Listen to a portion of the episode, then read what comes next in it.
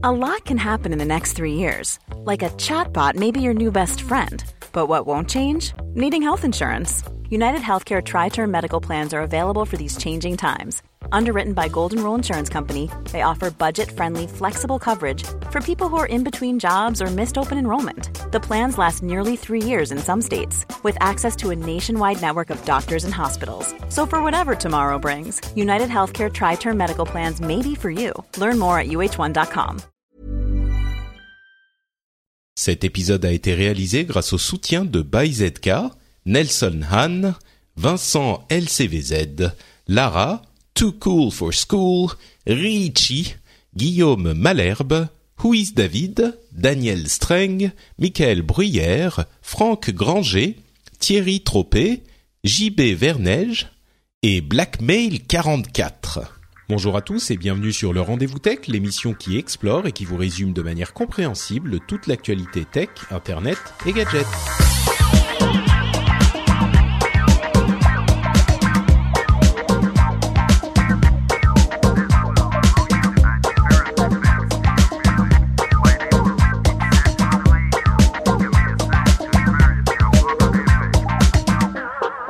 Bonjour à tous et bienvenue dans le Rendez-vous Tech, l'émission euh, qui vous résume de manière euh, simple et compréhensible et surtout agréable l'actualité tech, internet et gadgets. Et euh, pour attirer le chaland et lui proposer un produit de qualité comme on essaye de le faire, j'ai aujourd'hui avec moi, d'ailleurs moi je suis Patrick Béja, et j'ai aujourd'hui avec moi le prince des vidéos de qualité sur YouTube, Jérôme Kainborg, et le chef de l'internet francophone euh, et de certaines parties de l'internet mondial, Corben euh, Manuel Dorn. Comment allez-vous, messieurs? Salut Patrick. Bah, ça va, mais pourquoi je suis que le prince C'est qui le roi? Euh, Marcus ah, Il y a la reine, la reine Marion, c'est ça. Ah, la reine Marion, absolument. ouais, non, mais là, ça devient bizarre parce que du coup, ça veut dire que Jérôme est le fils de la ah, reine. à cette époque, ça se faisait beaucoup. Hein. Tu sais, dans ces milieux-là, euh, tu sais, le sang bleu, il est, généralement euh, très dilué. Hein. pas très dilué. pas très dilué, oui, c'est ça. Ouais. Bon, très bien. Bah, écoutez, vous êtes en forme. On a beaucoup de choses dont on va parler aujourd'hui. on a la conférence Google de demain, dont on a déjà toutes les informations en exclusivité on a euh, Snapchat qui se transforme en Snap et qui sort des lunettes qui ne sont pas des Google Glass. J'ai beaucoup vu cette comparaison, elle m'a beaucoup énervé. Euh, on a Twitter qui va se, se, se vendre euh, ou essayer de se vendre peut-être. On a Amazon qui a fait plein d'annonces pendant la conférence Twitch. Enfin, tout plein de choses dont on va discuter et d'autres choses encore comme par exemple la, la loi numérique qu'on va évoquer un petit peu plus tard. Mais justement, bah tiens, puisqu'on parle de la loi numérique, on, va aussi parler de d'Axel Lemaire qui est donc euh, la secrétaire d'État au numérique et à l'innovation. Et je voulais juste dire un, tout petit mot parce que, comme ceux qui m'ont suivi sur Twitter le savent, euh, j'ai passé une heure, une heure et demie à, à, discuter avec Madame le Maire, qui a eu la gentillesse de me recevoir chez elle au ministère et tout. C'était euh, hyper impressionnant. Oui, oui. En fait, il y, avait des poires et des cahuètes ou non, non, ils m'ont gentiment rien proposé. À manger, rien à boire. Bah, si, si, ils m'ont proposé des trucs à boire moi j'ai pris qu'un verre d'eau. Et d'ailleurs les gens, alors euh, les gens à l'accueil euh, du ministère sont adorables. Enfin à l'accueil de l'étage en tout cas où est Madame le Maire. Je sais pas où sont, comment sont les autres, mais euh, ils ont un, un, un, super jeu avec des M&M's. Enfin un jeu, ils, ils, ont ils ont des ils distribuent des M&M's à tous ceux qui passent. C'est c'est c'est hyper sympa. Bon, ah bah bravo, c'est avec nos impôts encore ça. Je pense qu'ils je pense qu'ils payent les M&M's de leur poche, mais je sais pas.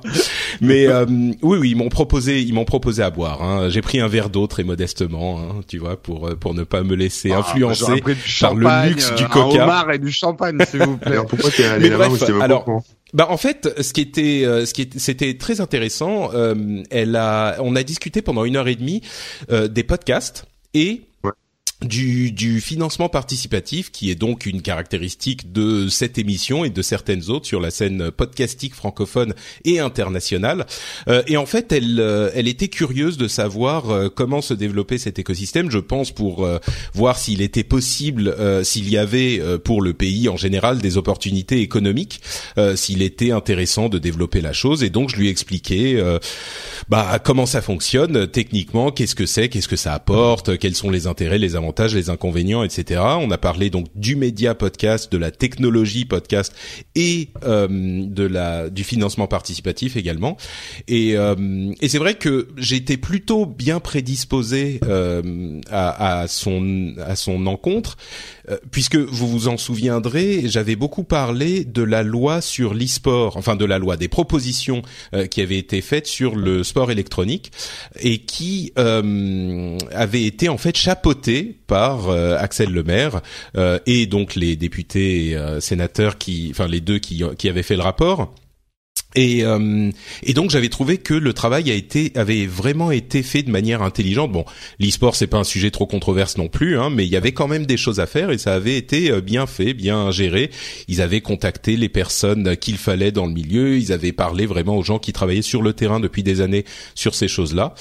Et, euh, et voilà, donc j'avais j'avais plutôt un bon a priori sur elle et j'ai été euh, agréablement surpris, on va dire. Je devrais peut-être pas dire surpris, mais euh, parce qu'elle posait les bonnes questions. elle avait une une appréhension de la technologie et les de la des problématiques. En fait, tu, tu, sentais que c'est pas quelqu'un qui comprend rien et qui essaye de poser des questions, mais elle a, tu sens qu'elle est, elle est pas artificielle dans le truc, quoi. Donc, mmh. Mais euh, quand tu parlais euh, ouais, justement de crowdfunding, c'est aussi par rapport euh, un peu au flou qu'il y a euh, par rapport, oui, on ne sait pas bien si c'est des dons, si c'est des. Il y a toujours une ambiguïté aujourd'hui, ouais. Bah oui, oui, il y a, y a beaucoup de ça. Euh, il y a une question d'ambiguïté de du statut des dons. Alors on a parlé, j'ai parlé effectivement de tout ça. On a parlé du euh, du, du de, de l'importance des podcasts indépendants par rapport aux podcasts euh, institutionnels, on va dire, de la presse classique, du statut même des podcasts. on a eu des réflexions sur la possibilité d'être considérés comme des organes de presse finalement, ce qui pourrait avoir différents avantages. Bon, c'est très préliminaire hein, tout ça. C'était juste une conversation d'une heure, donc il faut pas penser que ça va avoir des conséquences incroyables. Mais euh, je voulais le mentionner ici, d'une part parce que bah moi ça, ça me fait forcément besogneux du podcast depuis dix ans. Ça me fait plaisir euh, d'être euh, reçu par les instances de l'État, donc évidemment ça me ça me ça me flatte un petit peu. Et puis surtout parce que j'ai trouvé l'initiative intéressante. Et puis euh, vous savez que on aime beaucoup critiquer euh, tout le temps partout, et puis j'aime aussi, enfin on aime aussi euh, dire quand il y a des choses qui nous paraissent positives qui arrivent. Donc donc voilà, je voulais le mentionner. Et puis on va parler de la loi, bien sûr, de la loi numérique qui a été votée il y a quelques une semaine de ça. Donc on va la détailler un petit peu plus tard, mais voilà, je voulais le mentionner rapidement en entrée de d'émission parce que ça m'a évidemment c'est c'est pour un petit podcast podcast euh, fait comme ça, être reçu au ministère, c'est bien sûr un, événement quoi. Donc généralement je je parle pas trop hein. des, des des choses genre euh, enfin ça ça peut sembler un petit peu genre marketing, on t'invite là pour que tu parles de nous. Et bon, euh, moi généralement quand c'est c'est vraiment pour poser des questions. Après Voilà, c'est ça oui. Après, enfin, je, je sais pas ce qui va suivre derrière. Enfin, tu vois ce que je veux Ah bah c'est sûr. Est-ce que ça va, est-ce que ça va donner quelque chose J'en sais rien. En tout cas. C'est sûr. Euh, il est possible que, que ça donne quelque chose. Je vous en dirai plus, bien sûr, si ça se même même s'il en ressort rien, le fait même que tu étais invité, c'est euh, une considération sur le fait qu'il y a des indépendants euh, qui font aujourd'hui des audiences euh, tout à fait comparables à des, des groupes de presse déjà établis et financés, et que il y a une vraie opportunité pour d'abord la liberté d'information, mais même pour de la création d'emplois, enfin tout ce tas de choses. Donc c'est bien que ça soit reconnu, quoi, qu'on qu'on sorte un peu du ghetto, quoi. Ouais, on est d'accord, c'est sûr. Et puis mm. on a de plus en plus d'articles sur les podcasts. Là, à la rentrée, je sais pas pourquoi, euh, j'ai donné trois quatre interviews. C'était, euh, c'était, j'ai l'impression que le podcast continue son cheminement euh, tout à fait atypique dans le monde de la tech, qui est que c'est pas un, une explosion de, de de popularité et puis euh, une, euh, une, une chute euh, immédiate ou alors une explosion qui continue à être populaire, c'est entre les deux, c'est-à-dire qu'il y a une progression constante qui ne s'arrête pas et c'est vraiment une anomalie dans le milieu de la tech. Euh, c'est toujours de plus en plus populaire, mais lentement. Et, et ça continue depuis dix ans, donc bon, voilà, c'est c'est c'est c'est intéressant que les gens s'y intéressent. Là, tu parles de ton, de ton audience ou du Je parle du, podcast, en général. En général, tu sais, il y a beaucoup de gens qui pensaient il y a 10 ans, enfin, ou plutôt il y a 6 plus à la ou 7 ans, voilà, le podcast c'est fini, on en, a, on en a entendu parler à tel moment, mais maintenant c'est fini. Et puis mm. pareil, il y a 3 ans ou il y a 4 ans. Euh, mm. Et puis, euh, et puis en fait, ça disparaît jamais. Ça continue, ça reste dans le dans le background. Quand, je prospectais à quand je prospectais à l'époque de No Watch, euh, plein de gens disaient mais le podcast c'est fini, on n'en entend plus parler. et, euh... Non non mais c'est vrai, vrai, que c'est un phénomène euh, c'est un phénomène de fond. Euh, c'est pas un phénomène de mode quoi. Mmh, c'est ça. Ouais, c'est bien. Bon, bah parlons euh, de sociétés qui ont euh, un énorme succès. Donc, il y a Google qui va faire sa conférence euh, dans bah, maintenant un petit peu plus de 24 heures, un, petit peu plus que ça au moment où on enregistre. Et hum, le truc, c'est que encore plus que pour la conférence Apple de d'il y a quelques semaines, on a vraiment toutes les informations. Là, on a eu des leaks un petit peu partout. Alors je vais vous présenter un petit peu tout ce qui est euh, tout ce qui, dont on pense que ça va arriver et puis vous allez me dire ce que vous retenez, ce qui vous paraît important. Alors évidemment la première chose c'est les téléphones, les Pixel et Pixel XL, donc deux modèles, un euh, de taille bah, un grand et un très grand on va dire. Euh, qui vont le, truc qui est notable c'est qu'ils vont pas être sous la marque Nexus. Euh, ça va être des téléphones évidemment qui sont fabriqués par un partenaire en l'occurrence sans doute HTC euh, qui sont designés par Google et euh, qui ne sont pas sous la marque Nexus mais qui vont être euh, sous la marque Pixel qui est beaucoup plus proche euh, de Google. Ces téléphones sont des téléphones alors on a toutes les, les caractéristiques techniques mais d'une manière générale ce sont des téléphones qui sont plutôt des téléphones premium c'est-à-dire qu'on sera sans doute dans une gamme de prix qui commence autour des euh, 600-700 euros et euh, contrairement au Nexus qui était plutôt, euh, on va dire, euh, dans la, la, gamme de prix des téléphones milieu de gamme. C'était cela un petit peu qui avait commencé la gamme des des milieux de gamme presque premium. Mais là, on sera vraiment un cran au-dessus. Ça sera vraiment des, des téléphones de grande qualité. on a aussi le Google Home qui est un petit peu le concurrent de d'Amazon Alexa. Vous savez le le le petit truc qu'on met dans son salon et auquel on peut, qui a un micro et un haut-parleur et on peut lui parler, c'est un assistant euh, qui est disponible un petit peu partout. Euh, on a le Chromecast Ultra qui sera un Chromecast euh, qui sera euh, qui, qui gérera la 4K et le HDR. Donc a priori c'est ce qui va arriver aussi. Le Google Wi-Fi qui est en fait cette série, vous savez c'est assez à la mode euh, des des routeurs qui font un réseau Wi-Fi distribué qui en fait dans différents endroits de la maison vont avoir le même réseau Wi-Fi avec différentes machines. Donc on n'a pas besoin de passer d'un réseau à l'autre. Euh, c'est vraiment une sorte de réseau Wi-Fi distribué.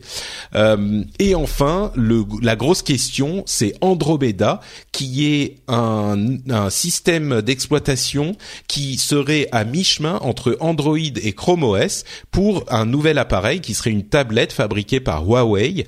Et, euh, et donc ça serait une tablette qui a un nouveau système d'exploitation, un petit peu plus desktop que euh, que, que Android, mais donc un petit peu plus proche de Chrome OS, mais qui soit pas euh, vraiment 100% basé sur le, le, le navigateur comme les Chrome OS euh, aujourd'hui. Donc des, des, des, gros morceaux quand même. C'est une grosse conférence.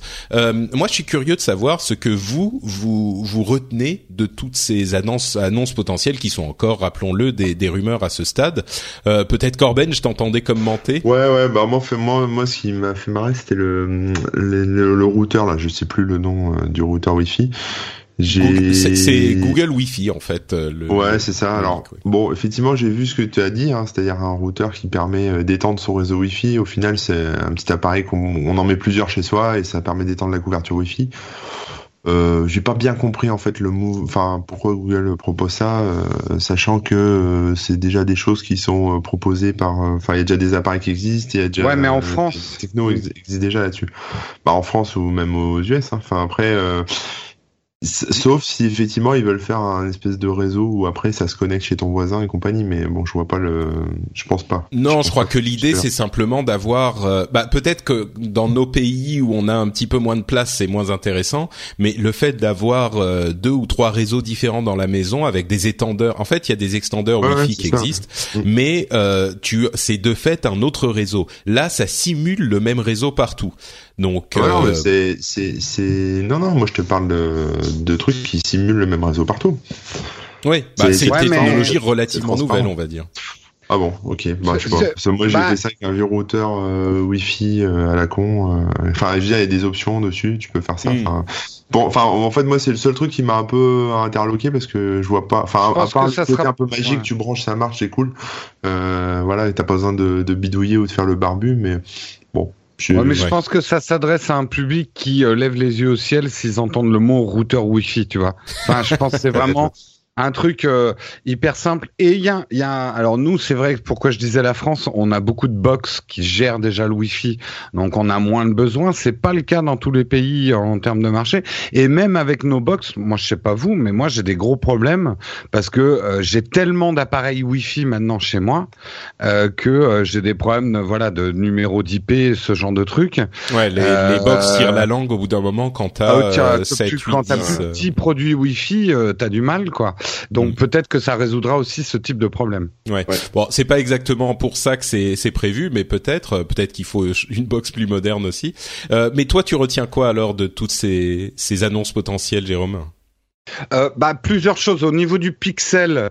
Euh, donc l'appareil en lui-même, euh, le téléphone, l'appareil en lui-même, physiquement et même sur les fiches de spec, il a rien de bouleversifiant. Même en design, il est très très neutre, quoi, ultra neutre.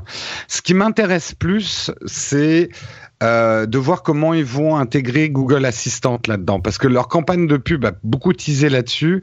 Ce téléphone devient finalement une fenêtre de recherche ouverte sur votre vie.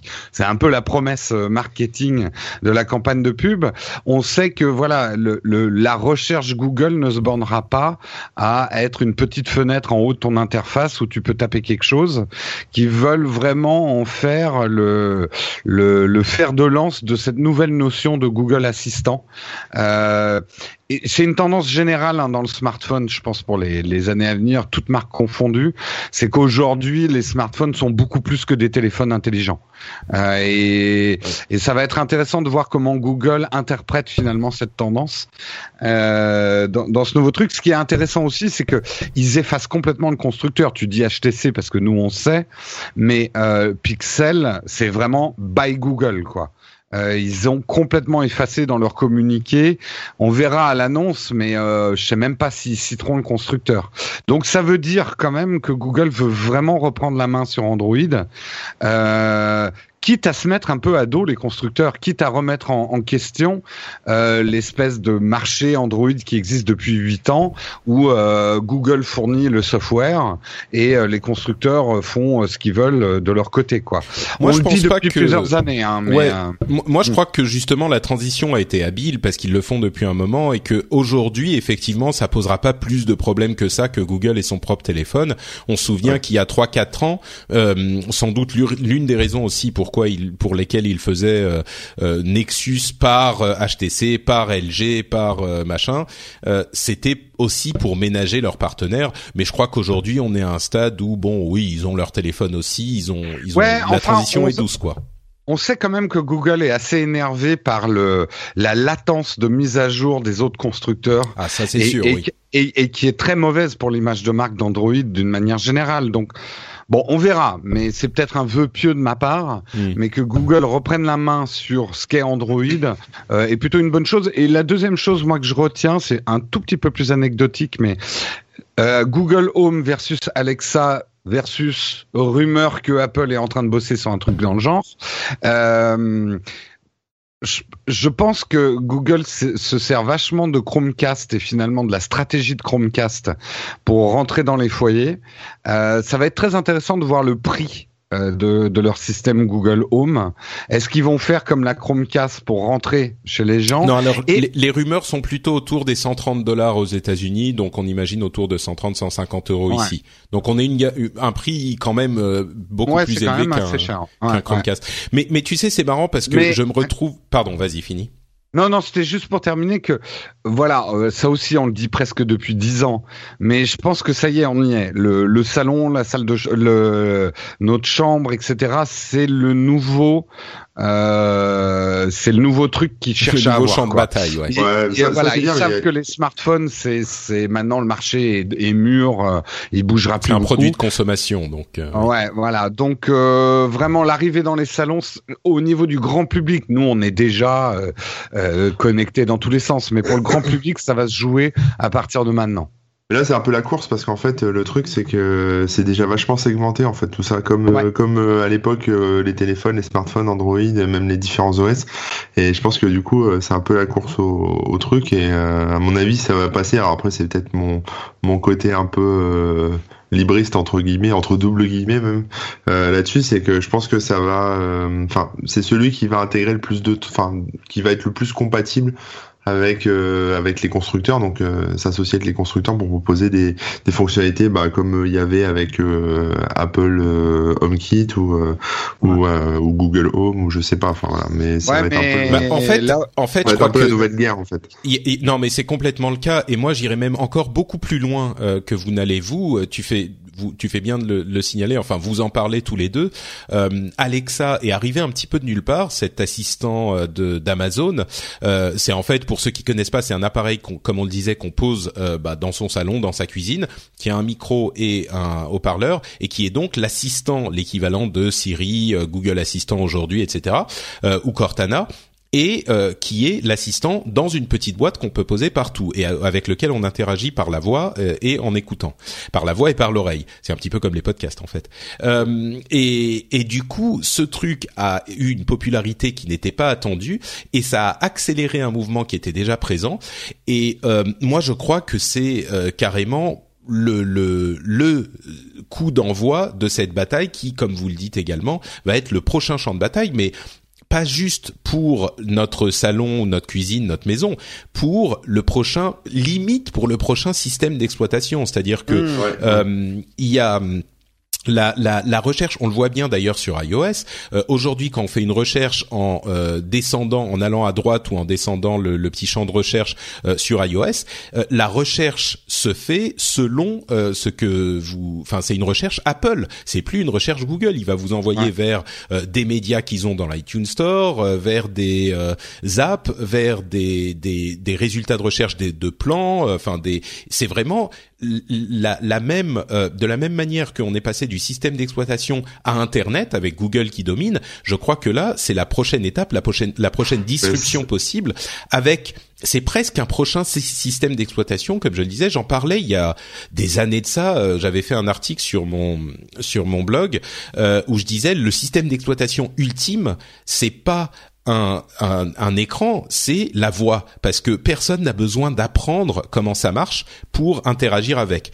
Euh, Et c'est marrant, on a fait un, un, un, article, une interview pour Mashable, et on a été, ils, ont, ils nous ont demandé, on était plusieurs, à parler du futur du smartphone, euh, genre à 10, 15 ans, évidemment, c'est impossible de dire ça, mais ce vers quoi on se retrouvait tous, il y avait genre 4-5 experts de la tech, ce vers quoi on se retrouvait tous, c'était l'intelligence artificielle aura un rôle euh, majeur. Et l'intelligence artificielle qui passe par ses assistants virtuels. Et donc Google Home et comme tu le disais Jérôme, euh, Apple qui travaille à un truc équivalent et qui suivent donc tous le Alexa d'Amazon, c'est ça. C'est la euh, matérialisation de cet assistant virtuel qui est en fait une intelligence artificielle dans le monde physique. Et donc pour moi c'est absolument majeur quoi. Il y a un acteur que vous avez oublié là dans, dans ce que vous citez, c'est Micro, Microsoft quoi, parce qu'ils ont aussi sorti leur Cortana euh, et surtout euh, c'était les, c'est les premiers à tirer justement. Je rebondis sur l'OS euh, à la voix, euh, c'est les premiers à tirer avec un Windows, donc un système d'exploitation qui n'a pas d'interface, qui, qui tourne sur Raspberry Pi, etc., qui est en fait un noyau, un vrai noyau Windows sur lequel les développeurs Windows peuvent peuvent mettre au point leurs mmh. applis. Euh, voilà, c'est, ça fait partie aussi du truc, donc c'est un, enfin pour moi oui, t'as raison, c'est des interfaces qui vont qui vont se développer. Après, je suis désolé, hein, mais pour tester euh, Siri là depuis deux semaines, euh, le truc euh, comprend euh, comprend pas grand chose non plus. Hein, c'est très basique hein, comme truc. Ouais, ouais. Non, non, bien sûr, mais on est au début, tu vois, on est au, dans, les, dans les fondations du truc qui est en train de se construire. Mais, mais... Et, et, si on veut aller dans les détails, Siri essaye de faire quelque chose d'un tout petit peu différent, c'est que Apple a un positionnement, on vend pas vos données pour développer notre intelligence artificielle, donc ils essayent essaye en fait de, de, de rendre un téléphone intelligent sans collecte de données euh, énormes. Tu oui vois. et non, il y, a Donc, les- il y a euh, la question de la di- differential privacy là, qui qui vend Ouais. pas les données effectivement, mais qui collecte quand même les données qui de manière collectent. anonyme. Oui, mais ce que je veux dire, c'est que du coup, c'est un tout petit peu plus compliqué pour eux dans dans, dans l'utilisation des données. Mais euh, tout ça pour dire, euh, tu parlais de la, la bataille des standards et que celui qui gagnera. euh, ça- Le problème, c'est que je pense qu'on va avoir une bataille extrêmement redoutable. Et alors, euh, aujourd'hui, on a fanboy Apple, fanboy Android qui s'affrontent, mais Là, ça va être le grand public qui va finalement avoir des assistants personnels, soit Cortana, soit Alexa, soit Google, soit C'est Siri. impossible qu'on voit un produit Et- et- équivalent chez Microsoft dans quelques semaines avec leur conférence aussi. Ouais. d'ailleurs. Et, et, et, et du coup, euh, parce que là, ça dépasse même l'écosystème, j'ai envie de dire. Ah non, tu seras sûr. presque obligé d'acheter des produits de, de l'assistant personnel que tu as choisi. Donc la bataille de tranchées va être terrible. Ouais. Et euh, et il y a quelques il y a quelques intelligences artificielles qui vont mourir dans le tas. Ah Je mon dieu, quelle, quelle vision d'horreur on voit. euh, Parce que- on entendra le dernier meurt éprouve Voilà. un sentiment. Et ben, Ah. on entendra les derniers mots de Siri. Ah, je Ça, n'ai c'est pas les- compris ce que vous voulez me dire. Ça, c'est pas les, questions euh, qu'on va se poser dans les dans les 20 prochaines années, mais c'est passionnant. Ouais. Effectivement, on est à, à l'aube vraiment au, au à, l'aube, j'allais dire au crépuscule, à l'aube de de- d'un nouveau euh, grand changement, je pense. hein, mais ça bon, avec la domotique, avec plein de trucs Ouais. aussi, tout ça, c'est cool. On pourrait, on pourrait, et je pense qu'on aura l'occasion d'en reparler. On pourrait aussi parler de Daydream, donc leur euh, écosystème de réalité virtuelle qui va arriver. On pourrait beaucoup plus parler d'Andromeda, euh, donc ce nouveau euh, système d'exploitation. Mais je pense que pour ça, on va attendre d'en savoir un petit peu plus quand il aura été présenté. Ça sera dans le prochain épisode. Donc euh, transitionnons. Oui, pardon, Corben. On dirait un prénom de drag queen, Andromeda. Andromeda. Bah, c'est une galaxie accessoirement, mais euh, Oui, C'est mais une bon, galaxie de drag queen. Je sais que c'est une galaxie, mais bon. Je sais pas, moi je vois une drag queen. Je oui, oui, pourquoi. bah pourquoi pas, pourquoi pas. Ah, chacun son trip. hein. Euh, tu vas nous, tu vas nous oui, moi- ta dernière suite euh, avec le réveil un peu difficile avec Andromeda. Euh, passons donc à Snapchat. Non, non, pas Snapchat. Snap. Euh, et donc, je me, je me disais en faisant le Snap, Snap. Inc, c'est ça. En, Ouais. en faisant le line-up de, de, de- des émissions, euh, je me disais quand même les noms, c'est genre il y a Google, il y a Snap, il y a Tweet, il y a euh, Twitch, il y a, enfin ces noms, ces noms sont assez, euh, tw- enfin Twitch, je dis Twitter, mais bon, bref, bon, Pour on s'en fout. pour, euh, pour notre époque d'abruti. Oui, Voilà, c'est ça. Non, moi ça me fait penser au. Dans 2000 ans, euh, qu'est-ce qu'ils penseront de notre génération euh, euh, Oh, bah, qui faisait toujours. Snap, tweet, pop, euh, snap, cric. euh, Non, mais il restera. C'est comme c'est comme partout. Hein. Il y a des abrutis tout le temps, mais à la fin, on ne retient que les que les trucs euh, cool. Donc, euh, tu vois. En, en fait, dans 2000 ans, ils regarderont, ils écouteront euh, le rendez-vous tech et ils diront ah ouais, quand même, on faisait des trucs bien euh, dans les années 2000. Hein. Ouais, Je le souhaite. pas. Ouais. Je- Ou alors euh, la régression, la chute, la chute de l'empire occidental a commencé là, c'est ça. C'était l'aube de du crépuscule. L'aube du crépuscule. tu sais, c'est le titre de l'émission, je crois. L'aube du crépuscule, euh, ça va coller. Ça. bah écoute, euh, je, je me demande si euh, ce changement de Snapchat en Snap ne contribuera pas à cette aube du crépuscule, puisque nous avons en fait une annonce qui a été faite il y a quelques jours par Snapchat qui s'oriente beaucoup plus vers une société de caméras et le changement de nom est, est presque là pour se différencier des applications de, de de chat finalement qui sont euh, hyper présentes absolument partout. Hein. On a des applications de chat qui sont le la grosse folie du moment. Et Snapchat a, a visiblement voulu s'orienter vers euh, quelque chose de plus visuel, beaucoup plus visuel que euh, l'idée du chat. Donc quand je dis de caméra, c'est les, les appareils photo de tous nos nos, nos téléphones euh, et de, de de toutes nos enfin de, de plein de formes de caméras et l'une des formes c'est les spectacles, ce qui veut dire euh, lunettes, c'est un vieux mot pour dire lunettes en, en anglais, euh, qui sont en fait des lunettes de soleil avec des couleurs et qui ont une petite caméra intégrée qui peuvent euh, enregistrer 10 secondes de vidéo quand on appuie sur le un, un petit bouton tactile sur le côté de la caméra et on peut étendre ça à 30 secondes mais pas plus. Euh, et, et elles transmettent la vidéo à Snapchat par Wi-Fi ou par Bluetooth. Et euh, comme ça on peut les poster. Et ils disent c'est une manière hyper visuelle de voir euh, euh, l'action enfin l'action comme si on était on le vivait par les yeux de la personne qui porte les lunettes. Alors elles coûtent 130 dollars. Elles sont en quantité très limitée hein, c'est pas un truc qu'ils vont vendre énormément. C'est presque un truc de représentation de marketing. Et comme je le disais moi il y a un truc qui m'a énormément énervé. C'est la comparaison avec les Google Glass, ce que je comprends plus ou moins. Mais le truc, c'est que, enfin, je comprends parce que c'est des lunettes et qu'il y a une caméra, mais les Google Glass, c'était une sorte d'interface euh, informatique, un ordinateur presse sur vos lunettes, alors que là, c'est juste une GoPro. La comparaison beaucoup plus apte, c'est d'avoir au lieu d'avoir un bandeau autour de la tête avec ta GoPro, euh, t'as une, euh, une caméra dans tes lunettes. Quoi. Voilà. On peut pas empêcher les gens d'être cons. Hein. Écoute, ça, ça, pourrait être un titre de l'émission, ouais, ouais, ouais. Et c'est, c'est même euh, une bonne euh, leçon de philosophie pour la vie. On peut pas empêcher les gens d'être mais euh, mais oui, donc c'était quand même un gros mouvement pour un un gros acteur du. un gros mouvement, ça va. Quoi. Enfin, je veux dire, ils ont changé de nom et ils mettent, ils font un petit buzz avec des lunettes. Ouais, mais je, là où je suis d'accord avec Patrick, c'est euh, d'abord, Snapchat s'est pris des grosses baffes dans la gueule de, de Facebook ces, ces deux trois derniers mois. Ah non, mais ça il, est, il est attaqué. Il est attaqué de toutes parts. Et quelque part, ces lunettes, et comme le dit très bien Patrick, ils les sortent pas tellement pour les vendre ils les sortent plutôt pour faire un c'est un repositionnement et c'est pour ça qu'ils vont s'appeler Snap Inc. Il y a un truc qui est très intéressant chez Snapchat, j'avais j'avais lu un article là-dessus. Ils n'ont pas du tout euh, la culture euh, San Francisco Silicon Valley. Snapchat, c'est des mecs de Los Angeles et ils sont beaucoup plus proches d'Hollywood, de de la mode, du cinéma, de des médias en fait. Ouais, bah, moi, plus que de la tech et, et des moutons. Oui, mais toi, toi, quelque part, maintenant, le Massif Central, c'est la culture Corben, quoi. Euh, on sait. T'as as influencé la région. T'es la Corben Valley, en fait. Euh... Mais, mais, cette influence euh, Hollywood, ça se voit un petit peu dans le, dans même dans leur euh, visuel, les photos qu'ils ont ouais, sorties pour accompagner le truc, c'est vraiment, enfin, des, photos hyper travaillées. Mais du coup, et ces spectacles, ils les sortent vraiment à la fois comme des jouets. Enfin, c'est vraiment mettre le fun en avant. Tous les problèmes aussi, quand tu parlais des Google Glass qui avaient fait réagir sur la caméra embarquée des Google Glass, c'était les, les, problèmes de confidentialité.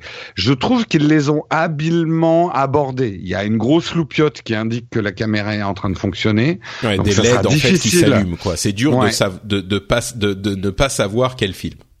Bah, disons que tu peux mettre un gros morceau de Chatterton sur tes spectacles, mais tu vas déjà pas être discret parce qu'elle ressemble quand même à des lunettes pour le coup de drag queen, hein, euh, rappelons-le, ah, en bah termes de, design. On y revient. Et si tu mets un gros morceau de scotch sur les trucs, tu vas pas être super super discret, quoi. C'est pas euh, les lunettes d'espion. Sur euh, sur euh, Snapchat spécifiquement, euh, Corben, tu disais ils sont complètement encerclés et c'est vrai au niveau du chat et ça explique un petit peu leur mouvement. la raison pour laquelle on en parle autant, c'est que Snapchat c'est énorme, énorme, c'est une énorme entreprise qui a pris le monde by storm comme on dit en anglais. toi, tu utilises toujours Snapchat, Corben, parce qu'à un moment vous deux vous étiez un petit peu dessus. T'es es toujours dessus T'en penses quoi Comment ça évolue Comment tu appréhendes ce cette ce changement avec le. Moi, je l'utilise toujours parce que j'ai encore, euh, enfin, parce que j'aime bien et voilà. Et après, j'ai vu qu'effectivement, il y avait Instagram qui avait sorti. Parce que moi, j'aime bien le système des stories en fait, pouvoir parler euh, et puis publier une story. Après, euh, j'ai vu qu'Instagram le faisait. Enfin, il y a plein d'autres applications. Moi, j'utilise beaucoup les Instagram stories. J'ai arrêté Snapchat et ouais. Pour ça que je dis que voilà, c'est dur de quand on utilise Instagram de de pas basculer complètement sur Instagram et de larguer Snapchat quoi.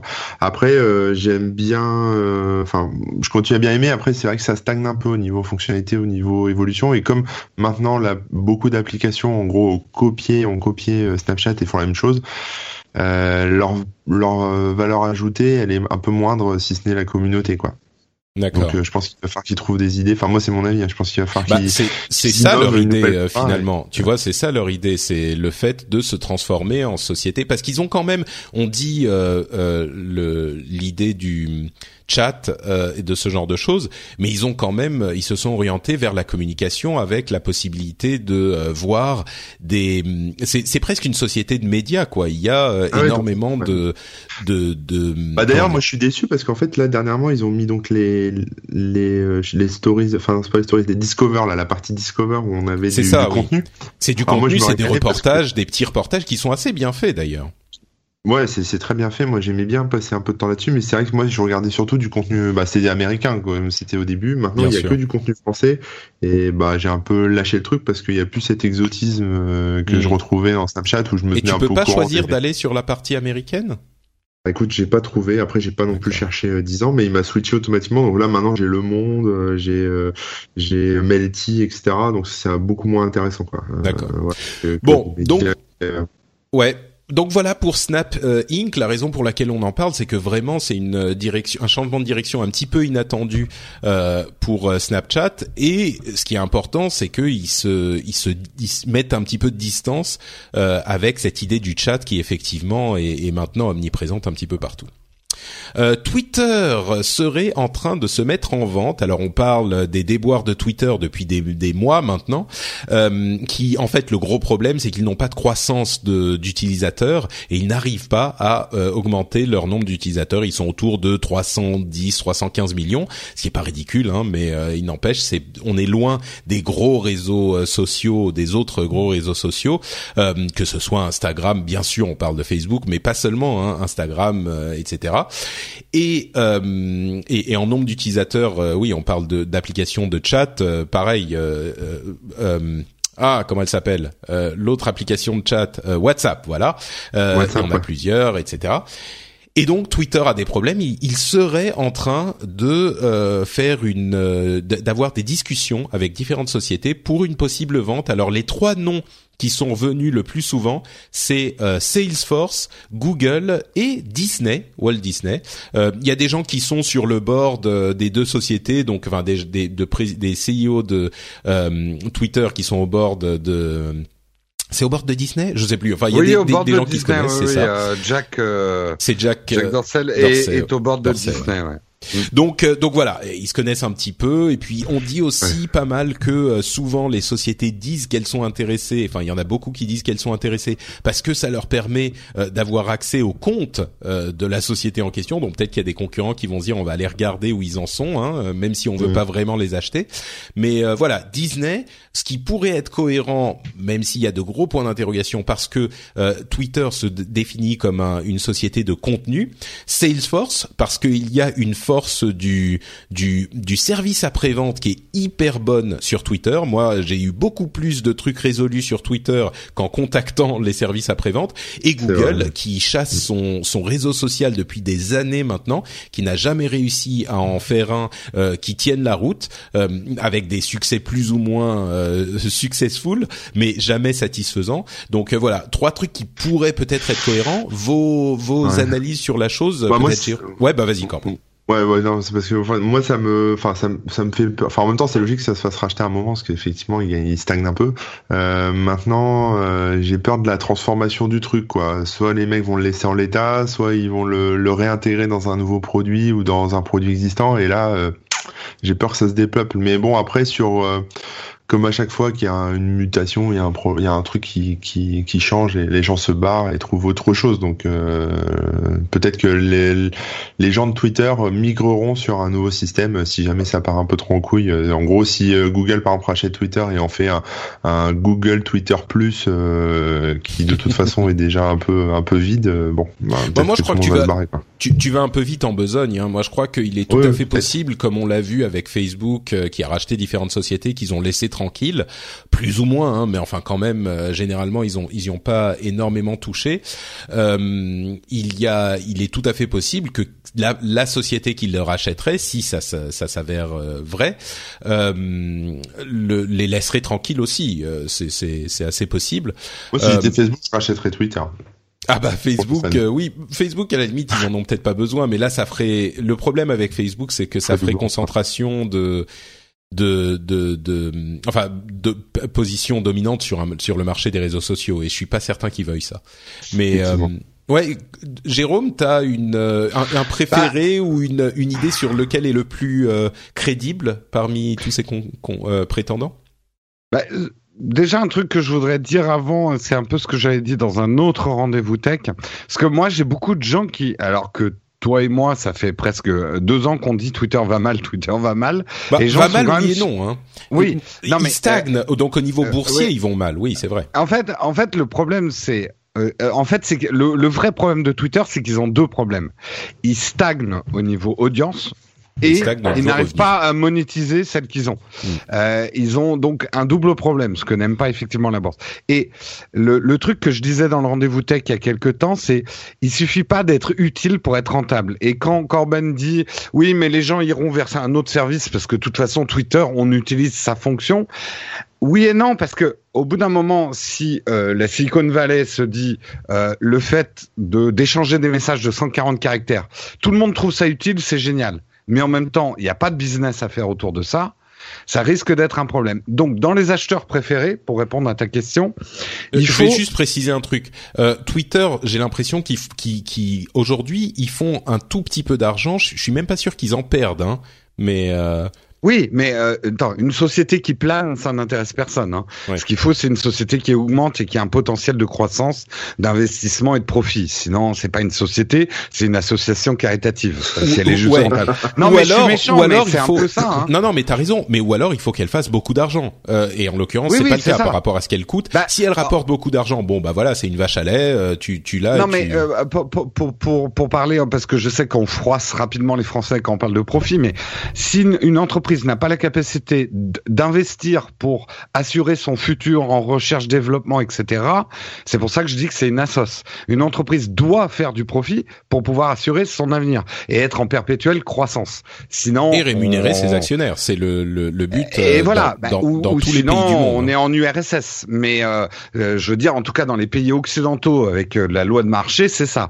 Et, et le, le, le coup près terrible pour Twitter, parce que tout le monde me dit, mais Twitter est utile. Oui, mais Twitter, il a beau être utile, s'il n'est pas rentable, euh, ça marchera pas. Euh, L'utilité ne fait pas la valeur, euh, hélas. Moi, j'ai eu euh, une, conversation dans, sur ce, ce ton avec euh, des amis américains qui me disaient, qui comprenaient même pas l'idée que la société puisse continuer à exister comme ça sans euh, continuer à croître. Et c'est vrai que la croissance, ça serait un autre débat à la limite, mais la mm. croissance est euh, est à la fois une bénédiction. Enfin, cette recherche de la croissance est une bénédiction parce que ça apporte un, une urgence de l'innovation qui est qui existe nulle part ailleurs et en même temps une malédiction parce que ça ça pousse ah bah les, les bah, mais, mais, mais, je pense qu'il est important de voir les deux côtés. Quoi. C'est ça. Mais, mais il est important de voir les deux côtés. On peut pas voir uniquement les bénéfices ou uniquement les aspects négatifs. il y a beaucoup de gens qui voient uniquement les aspects négatifs. Et, et je suis d'accord, c'est euh, non mais là, là mal je, comprendre parle le, juste. enfin moi, c'est mon. Les gens sont surpris que Twitter doive revendre. Ce qu'ils disent, mais il y a plein de gens qui l'utilisent. Bah pas tant que ça. Et puis ça rapporte pas tant d'argent que ça, quoi. Euh, c'est ça le problème par rapport à des Facebook ou par rapport à d'autres, quoi. Et c'est pour ça que euh, pour des sociétés comme Salesforce ou Google ou Disney, ça, ça pourrait être intéressant. Euh, Alors, c'est là où je voulais. Ouais, vas-y. Ce que je voulais juste dire, c'est qu'aujourd'hui, la meilleure chance pour Twitter, et ils ont une grande chance d'être bien revendus si euh, la société qui les rachète a besoin de Twitter pour une offre plus globale Exactement. Et pas comme un produit unique. Et c'est pour ça que les gens disent ah Salesforce parce que ils ont l'air chiants, ils font du ils font du B2B, c'est pas fun, euh, ça va pas être rigolo et tout. Mais moi je suis pas je, je pense que Salesforce peut parce que pour lui Twitter sera un, une corde à son arc euh, ils mettront moins la pression sur la rentabilité de, Twitter que Twitter lui-même en ayant que ça comme business model. Et ils n'auront pas intérêt à casser Twitter non plus. Donc tu vois, c'est peut-être une chance pour Twitter d'avoir d'être acheté par une société qui lui mettra moins la pression en termes de rentabilité et qui l'achètera plus pour l'image de marque et l'utilité de Twitter. Euh, moi, c'est mon euh, analyse aussi. Euh, je pense que Salesforce est peut-être le celui qui transformerait le moins Twitter. Alors peut-être qu'ils auraient intérêt à, à, transformer Twitter pour le rendre encore plus attractif. Hein, je sais pas, mais euh, mais ils lanceront un Twitter Pro à côté pour tout ce qui est dans leur activité. Mais mm. Ouais. Et bon, ensuite Disney, effectivement, Twitter a essayé de se transformer, enfin de se marketer en euh, société de contenu ou en tout cas en diffuseur de contenu. Donc ça pourrait intéresser Disney à ce niveau-là, même si on a lu des analyses qui disent que euh, du coup, euh, si Disney rachetait Twitter, ça, il se couperait, enfin, il couperait Twitter de du contenu des concurrents euh, ce qui pourrait peut-être être le cas, mais en même temps, il y a des sociétés qui travaillent avec différentes euh, sociétés, même des sociétés concurrentes. C'est une galaxie tellement énorme Disney que ça veut pas forcément dire que, euh, en l'occurrence, Universal ou je sais pas, je prends ces exemples, mais Universal ou Sony Pictures, machin, ne vont pas dire bah non, on va plus sur Twitter parce que c'est une société de Disney. Aujourd'hui, même si il y a cette cette comment dire cette perspective un petit peu terne sur Twitter par euh, manque de croissance et manque de, de profit, euh, il n'empêche qu'on ne peut pas se permettre de ne pas être sur Twitter quand on est une marque publique. C'est pas possible. Donc euh, mhm. il y a quand même une importance fondamentale de Twitter et quand tu dis Jérôme, oui mais c'est utile, bah oui ça suffit pas. Je suis d'accord, ça suffit pas, mais c'est quand même important. Et le fait que Twitter soit utile, ils n'ont pas été remplacés dans cette fonction unique de Twitter par qui que ce soit. Et je crois pas qu'ils vont être remplacés du jour au lendemain, à moins qu'ils se cassent vraiment la gueule euh, de manière spectaculaire et qu'il faille trouver un, un, autre une autre solution pour faire ce qu'on fait aujourd'hui avec Twitter. C'est un bien petit peu évidemment, mais le hmm. problème de Twitter tout seul et ça on l'avait déjà évoqué, c'est que on ne parle de Twitter, on parle de Twitter beaucoup, mais pas sur Twitter. En gros, tout le monde utilise Twitter, mais on lit que un tel a dit ça sur Twitter dans un autre média. C'est vrai. Tu vois, le problème, c'est que la visibilité, finalement, le temps d'attention euh, qu'on porte à Twitter n'est pas assez important parce que finalement, on va lire l'article final ailleurs. Et, donc c'est pour ça que à la pub ailleurs. Et c'est pour ça euh, que, Twitter. pourrait être peut-être plus cohérent dans une offre plus globale, comme tu le disais très bien. Exactement. Mm. Bon. Euh, Ouais, on a résolu, on a résolu toute la, pas les problèmes, mais on a compris. On a sinon on se cotise et puis on leur achète nos Twitter. Écoutez, je pense qu'on on fait une association. Ouais, très bien. on va gérer une coopérative. On va lancer Tipeee. mais vous savez, à la limite, on, on rigole avec cette histoire d'association, mais pour moi, Twitter est un média tellement important, enfin un, réseau social tellement important, je serais désespéré s'il disparaissait, quelle que soit la raison. Et je pense pas qu'il va disparaître, mais euh, pour moi, c'est c'est un réseau essentiel une manière de communiquer. Enfin, Facebook c'est gentil, mais Facebook c'est c'est c'est utile aussi pour parler avec des gens qu'on connaît. Twitter c'est magnifique. Pardon? Moi, j'ai viré tout le monde sur Twitter, ça, je suis tranquille. Oui, j'ai vu, j'ai vu, t'as laissé qu'une dizaine de personnes, mais du coup, euh, t'as quand même. C'est le jour où Twitter a tremblé quand t'as dit que tu unfollowais des gens. Hein. bon, bref, euh, avançons, avançons avec Amazon qui a annoncé des trucs hyper intéressants à la TwitchCon, euh, et c'est l'une des premières fois qu'on a quatre sujets principaux dans, dans l'émission parce que là, je trouve qu'on pouvait pas ne pas euh, faire de cette, ces annonces de la TwitchCon un, un sujet principal. Euh, il y a eu plusieurs choses, euh, deux choses qui m'ont marqué. Euh, d'une part, il y a des nouveaux jeux de Amazon qui sont euh, des, des, jeux qui sont très orientés e-sport et le fait de regarder les jeux sur Twitch en direct et de pouvoir interagir avec les gens qui jouent ou avec les gens qui regardent. C'est vraiment, ils font partie de ces nouveaux jeux. Il y en a quelques-uns avant, mais là c'est vraiment le, le une énorme composante et puis un gros, une, une grosse offre parce que c'est Amazon qui derrière, Amazon Game Studios, qui travaille depuis un moment. Euh, le jeu s'appelle Breakaway et ils ont euh, c'est un jeu qui on va dire euh, est un mélange entre un MOBA pour ceux qui connaissent et une sorte de foot ou euh, même un Rocket League. Donc c'est une sorte de foot avec des personnages qui ont des pouvoirs spéciaux qui doivent trimballer ou un handball avec des personnages qui ont des pouvoirs spéciaux. Et l'aspect diffusion est hyper important comme je le disais. L'autre truc qui est essentiel c'est le fait d'avoir annoncé Twitch Prime qui est en fait un nouveau bonus qu'on ajoute à Amazon Prime qui est en train de s'étendre comme une une pieuvre tentaculaire mondiale euh, qui vous offre en fait des euh, bonus pour tout. Alors euh, Amazon Prime, on le sait, c'est la livraison euh, en, en, une journée gratuite, mais pas seulement. Il y a aussi euh, la musique, les, les vidéos, etc., etc. Le, le stockage, t'as raison. Il y a plein plein de choses dans Amazon Prime. Et aujourd'hui, il y a aussi cette diffusion, cette cette possibilité de soutenir des des, des, diffuseurs sur Twitch et des d'avoir des bonus en, en jeu dans certains jeux tous les mois. Et, et tout ça fait que euh, je comprends un petit peu mieux ce rachat de Twitch par Amazon euh, et ils ont aussi racheté les euh, Curse dont on parlait il y a quelque temps avec avec Jeff. tout ça constitue un écosystème supplémentaire dans lequel ils sont présents. C'est pour moi deux choses un pari énorme sur le sport électronique euh, ils ont, ils mettent la puissance d'Amazon derrière Twitch pour confirmer euh, la, la place de numéro un de la diffusion, parce qu'il commençait à y avoir des, des, petits concurrents qui pointaient le bout de leur nez.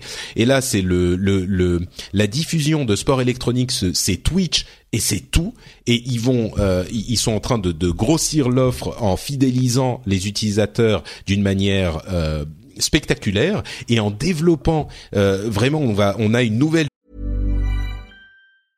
Hey, folks, I'm Mark Marin from the WTF Podcast, and this episode is brought to you by Kleenex Ultra Soft Tissues your ally to help tackle your allergy symptoms this season. I love the change of seasons, but nobody loves pollen and all those other things floating in the air that make you sneeze during this nice weather. Kleenex Ultra Soft tissues are hypoallergenic and allergist approved. So fight back against watery eyes and runny noses without worrying about irritating your skin. For this allergy season, grab Kleenex and face allergies head on. There's never been a faster or easier way to start your weight loss journey than with PlushCare. PlushCare accepts most insurance plans and gives you online access to board-certified physicians who can prescribe FDA-approved weight loss medications like Wigovi and Zepbound for those who qualify. Take charge of your health and speak with a board-certified physician about a weight loss plan that's right for you. Get started today at plushcare.com slash weight loss. That's plushcare.com slash weight loss. plushcare.com slash weight loss. génération de jeux euh, vidéo là qui intègrent le, le streaming euh, et qui vont être à mon sens un nouveau genre euh, à l'avenir c'est les jeux qui sont vraiment conçus pour le, le streaming et l'interaction avec les, les, spectateurs et en plus de ça c'est un, un, un, ils amènent une communauté de de, de de, de shopper Amazon, de, de clients Amazon énorme parce que en intégrant Twitch, enfin, il y a vraiment aucune raison, mais aucune raison si on aime, euh, euh, si on fait du shopping sur Internet ou si on aime bien euh, regarder du sport électronique sur Internet, il n'y a plus aucune raison de ne pas être membre Amazon Premium. Je dis Prime de tout à l'heure, depuis tout à l'heure en France, ça s'appelle Premium mais il y a aucune raison de ne pas être membre Amazon Prime. C'est assez bon marché. Et évidemment, je suis sûr que Jérôme euh, aurait dit ça, mais je vais le dire avant lui. Amazon Prime n'est pas là pour faire de l'argent pour Amazon directement, mais pour fidéliser les utilisateurs qui vont ensuite évidemment être beaucoup plus prompts à aller faire leur shopping sur Amazon qu'ailleurs. C'est mon cas, c'est le cas de beaucoup de gens. Et Amazon connaît une croissance monumentale depuis un an, euh, un an et demi, euh, et c'est ça continue. Et, et c'est vraiment, on parlait de croissance, ils trouvent des moyens de continuer à grossir et à proposer des services intéressants. Enfin, cette offre euh, Prime est une, une, merveille pour le consommateur parce que ça permet de faire et pour les diffuseurs parce que ça vous permet avec Amazon Prime de donner de l'argent entre guillemets gratuitement à un diffuseur par mois euh. Donc vous vous abonnez en fait à une chaîne par mois et donc ça rapporte de l'argent encore aux, gens qui créent ce contenu. Euh, je suis un petit peu parti dans tous les sens, mais euh, pour résumer, gros pari sur l'e-sport, énorme pari sur l'e-sport et fidélisation d'une énorme partie de, euh, enfin d'un gros groupe de clients supplémentaires. Donc ça c'est mon analyse. Euh, Jérôme peut-être?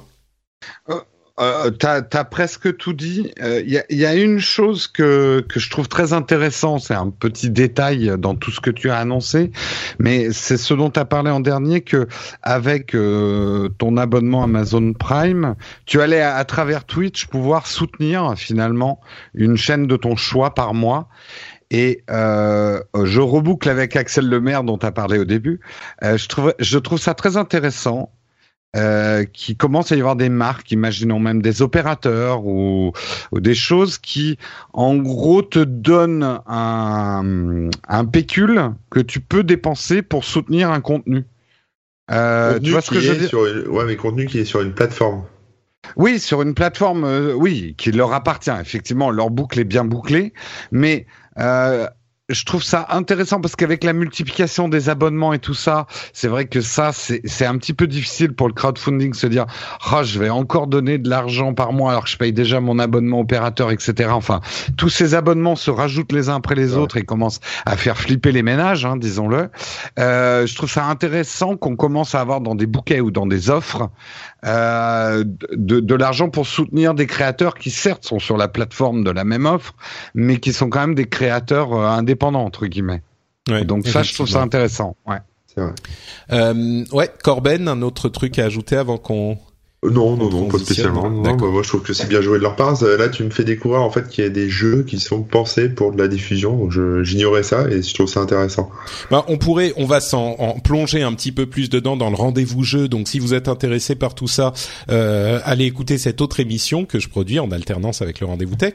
Euh, mais c'est vrai que ça existait déjà un petit peu avant. Mais là, la manière dont Amazon s'est lancé dans le truc avec euh, ce jeu Breakaway euh, est, est vraiment intéressante. Ça a été pensé pour ça depuis le début et la raison pour laquelle c'est tellement passionnant, c'est que l'e-sport rentre vraiment en concurrence avec le sport. Et avec euh, Twitch ils ont récupéré un public jeune qui se désintéresse peut-être un petit peu du sport euh, en général ou pas qui, qui, fait les deux en même temps. Certains ne font ne, ne regardent que de l'e-sport. Et donc ils les récupèrent d'un coup dans leur escarcelle.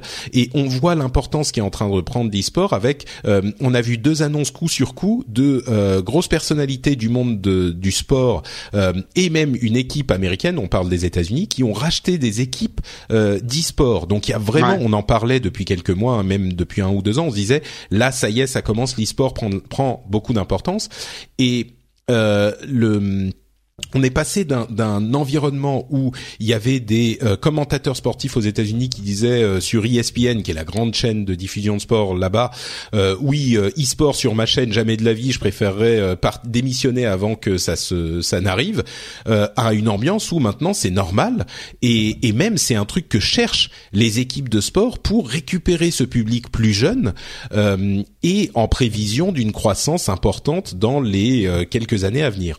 Donc on a vraiment vraiment une, euh, ce, cet aspect de l'e-sport qui est hyper important pour euh, les médias et pour le sport et pour la tech euh, en général puisque c'est cette cette concurrence que fait Twitch à YouTube qui même avec son YouTube Gaming n'a pas vraiment réussi à venir concurrencer pour la diffusion en direct. Entre parenthèses, là encore c'est un aspect intéressant Twitch propose désormais, grâce à Amazon, l'upload de vidéos pré-montées, donc de vidéos euh, comme c'est le cas sur YouTube. Alors que jusqu'à maintenant, c'était surtout, il y avait eu des petits allers-retours, mais c'était surtout de la diffusion en direct et pas de la diffusion pré-montée. Et eh bien aujourd'hui, la concurrence, on parlait de euh, changement de paradigme euh, avec les, les, OS, les, les systèmes d'exploitation tout à l'heure. La concurrence de YouTube pourrait peut-être venir non pas d'un autre diffuseur classique, mais peut-être de Twitch qui, euh, pour le moment, le fait pour le mm. jeu vidéo. Le plus gros secteur pour YouTube, hein, c'est les jeux vidéo qui font, qui représentent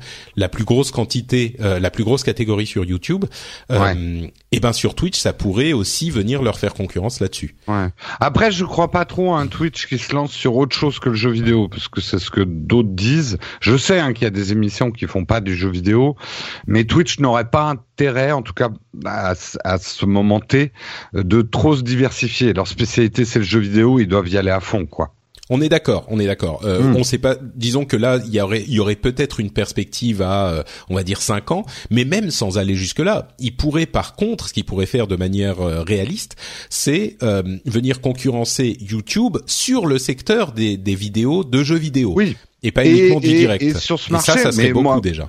Moi, je le dis en tant que YouTuber, je je commence à regarder où est-ce que je vais mettre euh, pas euh, pas mettre tous ces œufs dans le même panier, quoi. Donc que ça soit mm. Twitch, Facebook, que, que ça soit d'autres, euh, pouvoir diffuser les vidéos sur d'autres plateformes en fait, pour toucher un autre public. Bon, euh, eh ben écoutez, voilà pour euh, nos infos à retenir euh, d'aujourd'hui. On va continuer avec euh, les news et rumeurs et une des news importantes, on l'évoquait tout à l'heure, c'est le passage, le, le, vote de la loi numérique qui avait été effectivement préparée par Axel Lemaire.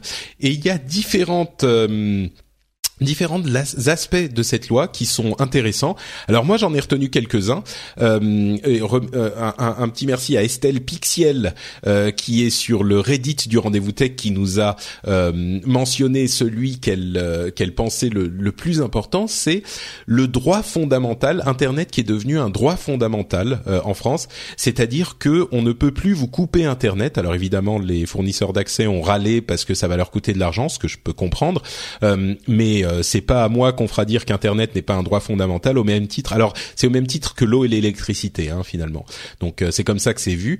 Euh, Internet, on peut pas le couper. Et effectivement, moi je pense, je pense que si on dit on peut pas couper l'électricité, on peut pas couper l'eau, bah Internet c'est un petit peu dans la même catégorie où c'est pas essentiel pour vivre, mais c'est essentiel pour vivre en société, on va dire. Donc, alors Adopi, tout ça là. Ah oui, alors là, bien compliqué. C'est une bonne question. Euh, la neutralité du net a été également intégrée. Alors c'est compliqué parce qu'au niveau français, il y a des petits bémols, genre euh, le, le zéro rating, c'est-à-dire l'intégration de certains services et pas d'autres euh, dans les contrats que vous avez avec les opérateurs mobiles. Euh, bah ça peut être accepté, mais pas au niveau européen parce que la neutralité du net a été implémentée un niveau de manière un petit peu plus forte au niveau européen. Donc petite petite complications euh, à ce niveau-là, mais en tout cas la neutralité du net, les principes euh, essentiels sont intégrés. Euh, L'open data est également un principe qui est euh, qui est qui est euh, mis en avant. Donc euh, l'open data pour les administrations qui va être implémenté aussi à l'avenir. Par contre le logiciel libre, ça c'est un petit peu la mesure de polichinelle, on va dire. C'est pas le bon terme, mais peu importe. on encourage l'utilisation du logiciel libre. Et bon, ça, ça veut un petit peu rien dire. Je sais qu'il y avait des, des des défenseurs du logiciel libre qui auraient voulu que euh, les administrations, par exemple, euh, soient obligées d'utiliser des logiciels libres. Donc ça n'a pas été le cas. Euh, il y a les mesures sur l'e-sport qui ont, dont on a déjà parlé. Il y a plein d'autres choses. Le, le, fait de pouvoir télécharger ces données, le fait que les plateformes soient doivent être claires sur la manière dont elles les utilisent, le fait que les administrations doivent proposer des vidéos avec langage des signes, etc., etc. Donc voilà il y a il y a beaucoup de mesures là-dedans. Je suis sûr que c'est pas euh, toutes les mesures que euh, toutes les, les tout le monde aurait voulu. Évidemment, on peut peut-être pas tout mettre. Euh, pour moi, il y en a quand même quelques-unes effectivement qui sont importantes. L'open data qui donne des opportunités importantes et le, le fait que qu'Internet soit un droit fondamental. L'augmentation des pouvoirs de la CNIL qui peut être important pour protéger nos données. Enfin, il y en a plein d'autres. quelles sont celles que vous retenez vous? Euh, moi, c'est sur, euh, enfin, celle qui que je trouve intéressante, c'est sur le droit à l'oubli pour les mineurs, en fait. Oui. Euh, parce que c'est vrai qu'il y a un gros problème euh, surtout en ce moment avec les photos, euh, etc. Et je trouve ça bien, même si le droit à l'oubli, c'est un peu, c'est à double tranchant, quoi. Il y a deux faces, quoi. C'est-à-dire qu'il y a les, les politiciens qui s'en servent un peu pour pas que leur nom ressorte dès qu'ils font une couille, enfin, qu'ils font un truc. et puis il y a les gens normaux, voilà, qui se retrouvent sur Internet et qui voudraient ne plus y être. Donc ça, moi, je trouve ça pas mal que ça soit accessible aux mineurs. C'est ça. Là, en fait, euh, ce, dont il s'agit, c'est que vous pouvez demander le retrait euh, des photos ou des vidéos qui ont été mises en ligne euh, si vous n'aviez pas 18 ans quand elles ont été mises en ligne. Donc bon, ça peut être pratique si vos parents ont mis des photos embarrassantes de vous, ou même si vous avez fait l'imbécile. voilà, vous aviez 15 ans et vous avez fait des, des, des bêtises quelque part et puis euh, vous rendez compte à 21 que finalement c'est pas super qu'on tombe sur les photos de vous en train de danser nu euh, euh, sur le, le, parvis de la défense quand vous êtes en train de chercher un boulot quoi. Et alors sinon bah pas enfin voilà après d'une manière générale Franchement, je pensais pas dire ça, mais je trouve que ça va, c'est correct. Quoi. Je, j'ai toujours peur quand il y a des lois qui passent sur le numérique, etc. Euh, ça me stresse toujours un peu. Et là, ça va. Enfin, franchement, ça va. C'est, ça, a été bien fait. Il n'y a pas de trucs polémiques. Il n'y a pas de trucs qui vont entraver justement les libertés sur Internet, etc. Je trouve ça plutôt bien, bien calibré. Donc, j'ai pas, j'ai pas de critique en fait là-dessus. Bah écoutez, si le chef de l'internet n'a pas de critique, vois, ça arrive pas souvent hein, parce que putain ils en font des conneries. Mais là, tu, quand tu iras boire un petit thé chez Axel Lemaire, tu pourras la, la féliciter le matin. Très bien, je, je m'en souviens. Pas mal, Axel, pas mal. Jérôme, un petit mot sur Oui, moi, moi, ce que je trouve intéressant, euh, si je, je, me mets à la place de quelqu'un dans le grand public qui entend parler de ça, c'est aussi la reconnaissance sociétale de l'acte numérique, enfin de la vie numérique, euh, des choses comme effectivement la mort numérique qui est prise en considération. Euh, Qu'advient-il de nos données euh, après notre décès? Des choses aussi comme le, le revenge porn, etc. Ce que je veux dire, c'est que le numérique n'est pas que dans les ordinateurs euh, pour le grand public maintenant, c'est que ça fait partie de la, la, vie de tous les jours et de nos droits sociétaux et euh, des choses effectivement comme donner un petit peu plus de pouvoir à la CNIL. Moi, je pense que ça va dans le bon sens. Euh, je trouve que la CNIL ne fait pas que des bonnes choses, mais globalement, euh, je suis content d'être dans un pays qui a la CNIL. Voilà, c'est ce que je voulais dire. Et, euh, et c'est pas mal qu'on renforce, euh, qu'on renforce un petit peu euh, leur pouvoir. Voilà, protection de la vie privée et prise de considération de la vie numérique comme comme la vraie vie. Je trouve ça intéressant. Parce que dans le grand public, souvent, tout ce qui est numérique c'est des trucs pour les geeks, euh, c'est des trucs pour les ordinateurs. Ça n'influe pas sur notre vie de tous les jours. Or, c'est pas la réalité euh, d'aujourd'hui. Voilà. Bon bah écoutez, euh, je pense que cette analyse au final mérite d'être dans les infos à retenir. Donc on a fait un cinquième sujet info à retenir. C'est très très bien. Pardon Corben, tu, tu voulais dire Ouais, je disais amen. Ouais, ouais, très bien. on, a, on, a hacké, l'émission de Patrick, on a rajouté un cinquième info à retenir. mais pour mon plus grand plaisir. Euh, ce qu'on dit quand c'est fait hacker, mais euh... oui, non, mais tu sais, moi je suis, euh, c'est c'est le les hacks, euh, les white hats, tu vois. Moi, je propose mes mes émissions, elles sont disponibles gratuitement, écoutables pour tous. tu vois, je suis dans l'esprit. c'est cool, on est tous amis. Pardon? Elles sont open data. Ouais, presque presque. euh, bon bah donc maintenant vraiment les news et rumeurs. Euh, Facebook at Work euh, serait lancé le 10 octobre avec un événement à Londres. Alors Facebook at Work c'était ce truc dont on entendait parler depuis un bon moment, une version de Facebook qui serait orientée vers les sociétés. Et oui c'est facile de se dire oh là là dans les boîtes ça va devenir n'importe quoi parce que on a Facebook, on va avoir les photos des enfants de nos de nos collègues. Mais c'est vrai qu'il y a, pour moi, il y a un gros souci avec les intranets, les moyens de communication internes dans les sociétés. Personne va sur l'intranet. Moi, je propose d'ailleurs, euh, je fais un, podcast interne pour une société, un auditeur qui m'avait contacté pour une grosse société, euh, et on fait un podcast interne qui est à mon sens un excellent moyen de euh, communiquer en interne. C'est beaucoup mieux que les intranets sur lesquels personne ne va. Mais Facebook, at work, si c'est suffisamment différencié de votre Facebook personnel, par exemple, on j'avais évoqué un moment l'idée de faire Facebook en rouge quand c'est Facebook at Work, comme ça vous êtes sûr que vous allez pas vous planter. Hein. Il y a du rouge partout, vous savez que c'est la version boulot euh, et pas poster un truc euh, pour le, le, votre Facebook personnel sur le Facebook du boulot. Mais pour moi, ça pourrait être un réseau social hyper intéressant euh, pour le boulot aussi, quoi. Ouais. Bah, on... Ouais, bof. On, bah, a vu... Euh, si tu veux, passe-moi le mot de passe, euh, hop, je te le copie-colle dans la messagerie Facebook. Enfin, tu vois, moi, c'est plutôt par rapport aux données euh, relatives aux entreprises que ça se retrouve sur Facebook. Ça Mais tu crois pas que ça s'envoie déjà par email ces trucs? Ah, euh, par email, mais c'est l'email de la boîte, tu vois ce que je veux dire? Enfin après tout mm, ça c'est l'éducation, si tu veux, euh, c'est les outils mis en place euh, pour les employés et puis l'éducation, enfin l'éducation, on va dire le, ouais, enfin l'apprentissage pour les employés de ce qu'il faut faire, ce qu'il faut pas faire. Et là que Facebook propose un outil, bah tant, tant mieux pour eux. Enfin je veux dire c'est leur, c'est c'est un business pour eux, donc why not? Mais mais qu'une entreprise adopte euh, ce, ce truc-là et balance euh, tous ces, euh, enfin, je vais pas dire ses secrets parce que c'est pas forcément des secrets qui vont être échangés là-dessus, mais c'est un peu comme, je sais pas, c'est tu, tu bosses dans le nucléaire ou tu bosses dans la sécurité ou je sais pas quoi et tu vas mettre tes documents confidentiels sur Google Docs. Donc, enfin, tu vois, c'est, c'est moi je dis, moi je dis, il faut que tout le monde écoute le rendez-vous tech. Ça suffit les conneries maintenant. Tout le monde écoute le rendez-vous tech. Tout le monde connaît les best practices, comment ça marche, ce qu'il faut faire, ce qu'il faut pas faire. Mais je déconne à moitié. Hein. Je dis le rendez-vous tech, mais je suis sûr qu'il y en a d'autres. Mais à un moment, il faut apprendre aussi comment ça marche. Le rendez-vous tech, c'est une euh, une heure et demie toutes les deux semaines. Je peux vous garantir que si vous forcez tous vos employés à écouter le rendez-vous tech, je plaisante vraiment à moitié. Hein ils ne feront plus ces conneries. Ou en tout cas s'ils le font ils savent que c'est des conneries. Non mais c'est vrai. Moi c'est je suis complètement d'accord avec toi Corben. Complètement. Ah, et ça me ça me me fait un petit peu peur ça aussi. Non mais, là, là où je suis complètement d'accord avec toi Patrick c'est que mm. les constructeurs les logiciels les OS ont fait des pas vers la simplification pour éviter le fossé numérique. N'oublions pas qu'il y a dix ans il y avait les informaticiens dans l'entreprise qui savaient utiliser l'informatique. Et puis euh, les gens qui faisaient de la bureautique ou d'autres boulots dans l'entreprise qui étaient terrifiés parce qu'ils avaient l'impression que leur poubelle mangeait les documents pendant la nuit. euh, les constructeurs ont fait beaucoup d'efforts pour rendre l'informatique plus facile à utiliser au bureau, moins informaticienne mais il y a un minimum quand même de démarches à faire de la part des employés, euh, parce que c'est trop facile de dire ah oh, j'y connais rien la technique, euh, c'est les problèmes de service informatique.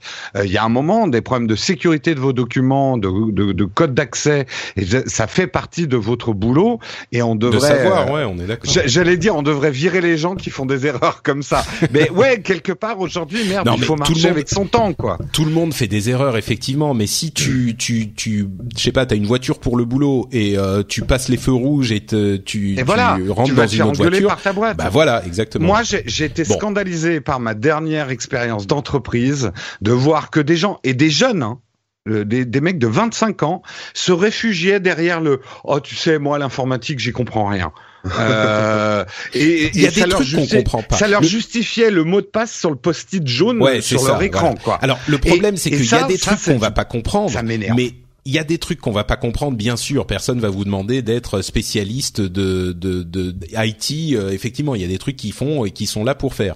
Mais le fait d'envoyer des documents confidentiels ou euh, des mots de passe avec le sur le post-it ou des mots de passe par euh, par email, ce genre de truc, euh, bah non, non. À un moment, il y a certaines choses. Ça fait partie de ton boulot. On t'apprend bien à fermer la porte de la boîte avec le code secret pour pas que l'alarme sonne pendant la nuit. Bah, tu dois avoir la même hygiène de sécurité dans ton boulot. Et pour moi, c'est inacceptable. Donc euh, la solution simple. Pas du tout dans le sujet, mais non, non, mais mais écoute, la solution simple, je pense qu'on est tous d'accord. Euh, faites écouter le rendez-vous tech à tous vos employés. Euh, c'est simple, mais tu sais vraiment. Pas, vous les virez quoi vraiment, je, je dis ça et encore une fois, je le répète, je, je plaisante à moitié parce que il y a évidemment une partie fun euh, dans l'émission qu'on fait, dans le rendez-vous tech.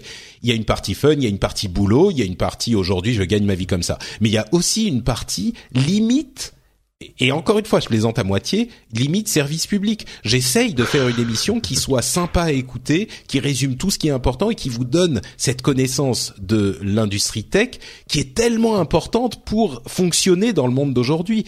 Quand on parle de, politique, par exemple, mais pas que, on peut pas prendre des décisions sur l'économie, euh, sur les médias, sans savoir comment fonctionne Internet. Et bah pareil, vous pouvez pas aller au boulot et utiliser un ordinateur sans savoir comment fonctionne la tech. Donc euh, bref, voilà. Avançons, ça m'énerve ce genre de truc, mais euh, en même temps j'ai de l'espoir. Mais bon, bref. Spotify pourrait racheter SoundCloud. Ça serait une, un investissement peut-être intrigant pour Spotify. Mais vous savez quoi? Je vais plutôt passer un petit peu de temps parce que je sais que Jérôme doit partir bientôt. Non, mais te stresse pas, te stresse pas. C'est moi le patron. ok, très bien. Euh, Uber, euh, il y a en fait un, un, programme pilote entre Uber et la société, euh, pardon, et la ville de Summit dans le New Jersey aux États-Unis. En fait, la ville de Summit a de gros problèmes avec ses parkings parce que ils ont en fait une gare de laquelle les gens font leur euh, aller-retour à New York en train et euh, comme aux États-Unis c'est un petit peu grand, eh bien il y a de nombreux habitants de la ville qui vont jusqu'à la gare en voiture. Et ils ont besoin d'un parking plus grand. Le problème, c'est que les habitants euh, qui font l'aller-retour vont souvent perdre 15 à 20 minutes à essayer de trouver une place dans le parking, euh, et alors qu'ils payent un abonnement au parking, mais c'est pas des places attribuées. Et donc, ça pose de gros problèmes. Ils ont euh, besoin d'un parking en plus, qui est un truc qui va coûter énormément.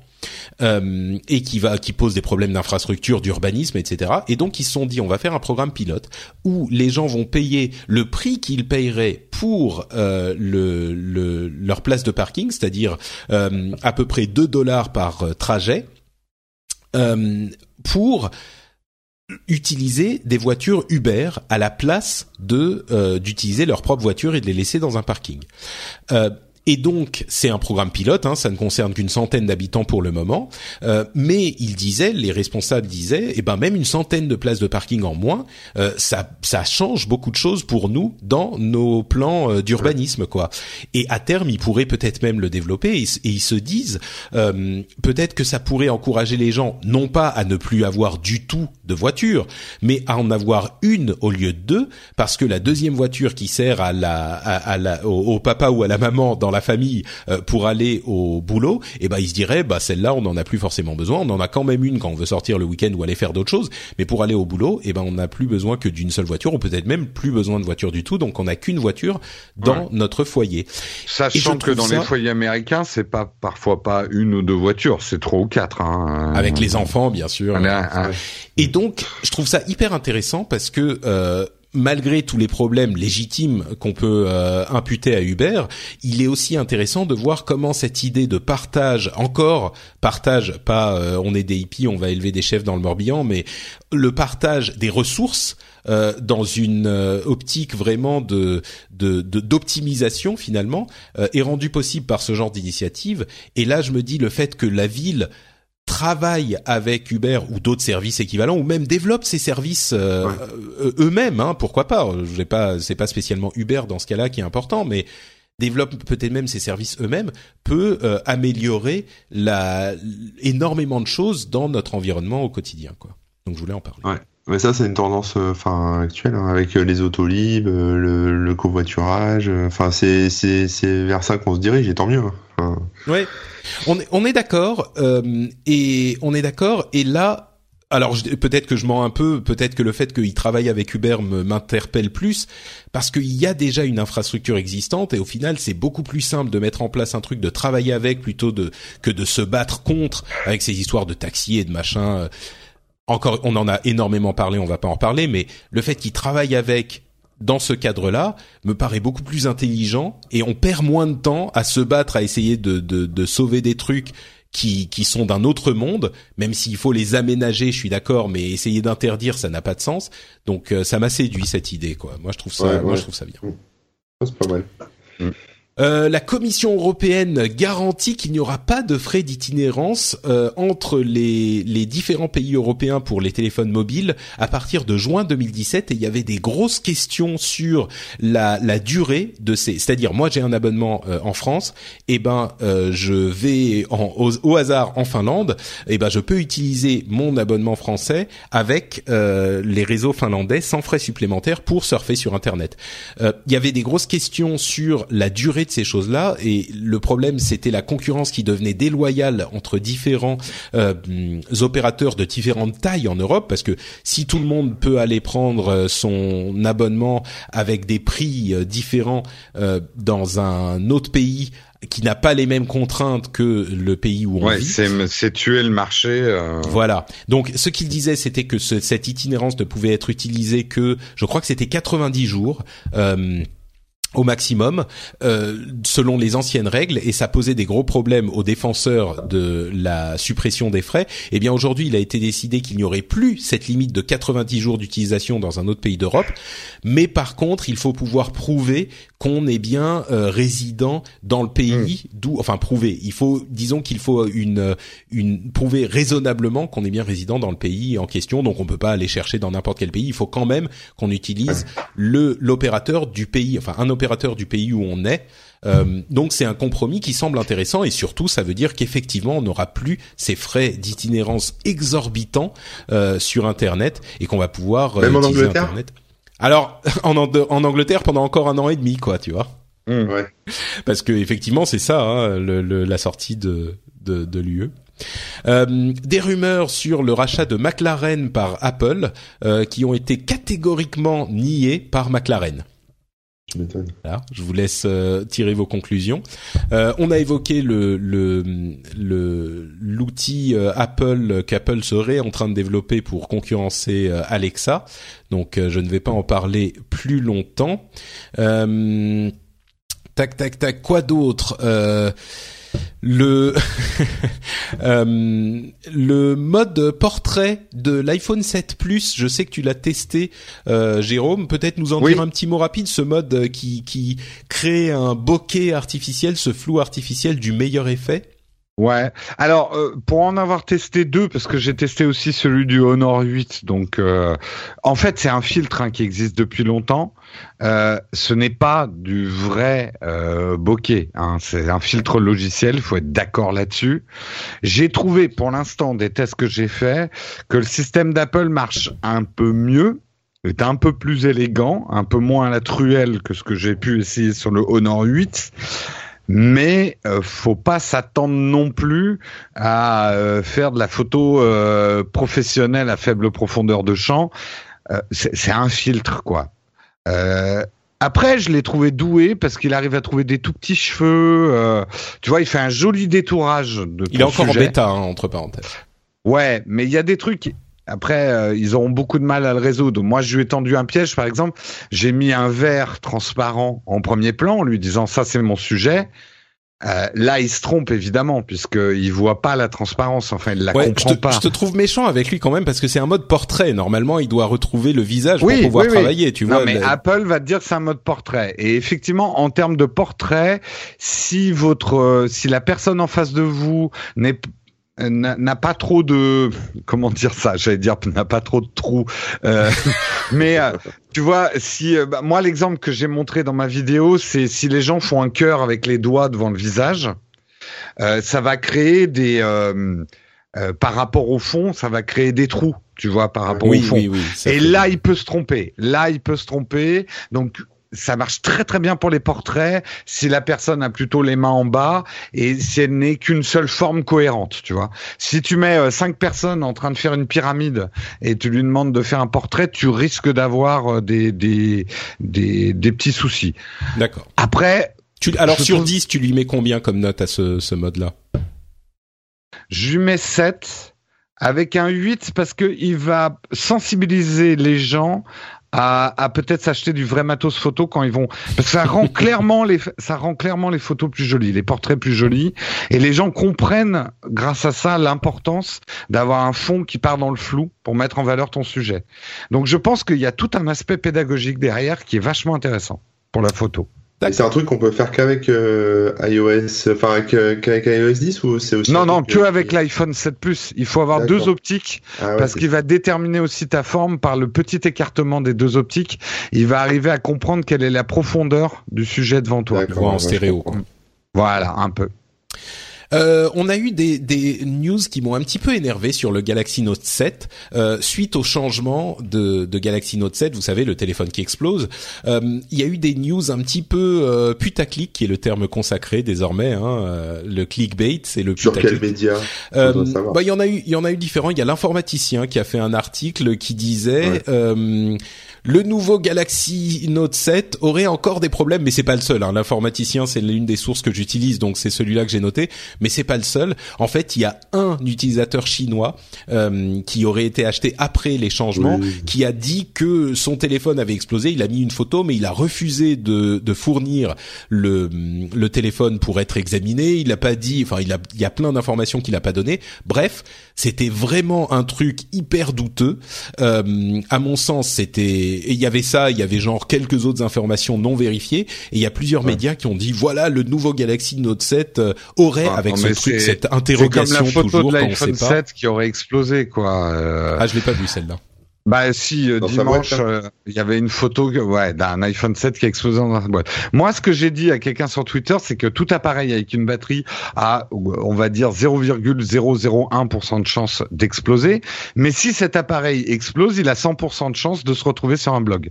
Euh, si tu le mets dans un micro-ondes, il a 100% de chance d'exploser. Exactement. Il faut bien comprendre et Corben ira dans mon sens que pour n'importe qui qui essaye de faire un petit peu d'argent sur Internet, euh, le, la valeur, euh, disons, allez, 900 euros pour un iPhone ou un Galaxy Note 7, tu l'exploses dans ton micro-ondes, l'article, s'il est bien diffusé, va te rapporter 10 fois le prix que tu as payé ton, euh, ton Note 7 ou ton truc. C'est pas pour être cynique, mais il faut comprendre qu'il y a tout un marché autour de casser des objets technologiques pour en faire des articles à sensation. Là, c'est au-delà de ça. C'était sur la question de la news. Pour moi, il y a un moment une certaine. Euh, bon, on n'est pas en train de parler de la fin dans le monde ou de la guerre, mais une responsabilité, tu vois, du journaliste à pas faire la putaclic euh, et, et, à se dire, oui, bon, euh, ne serait-ce que la manière dont tu tournes euh, la, le titre. Et je sais que c'est tourné comme ça parce que ça va attirer du clic. Mais le fait de dire le nouveau Galaxy Note 7 aurait encore des problèmes.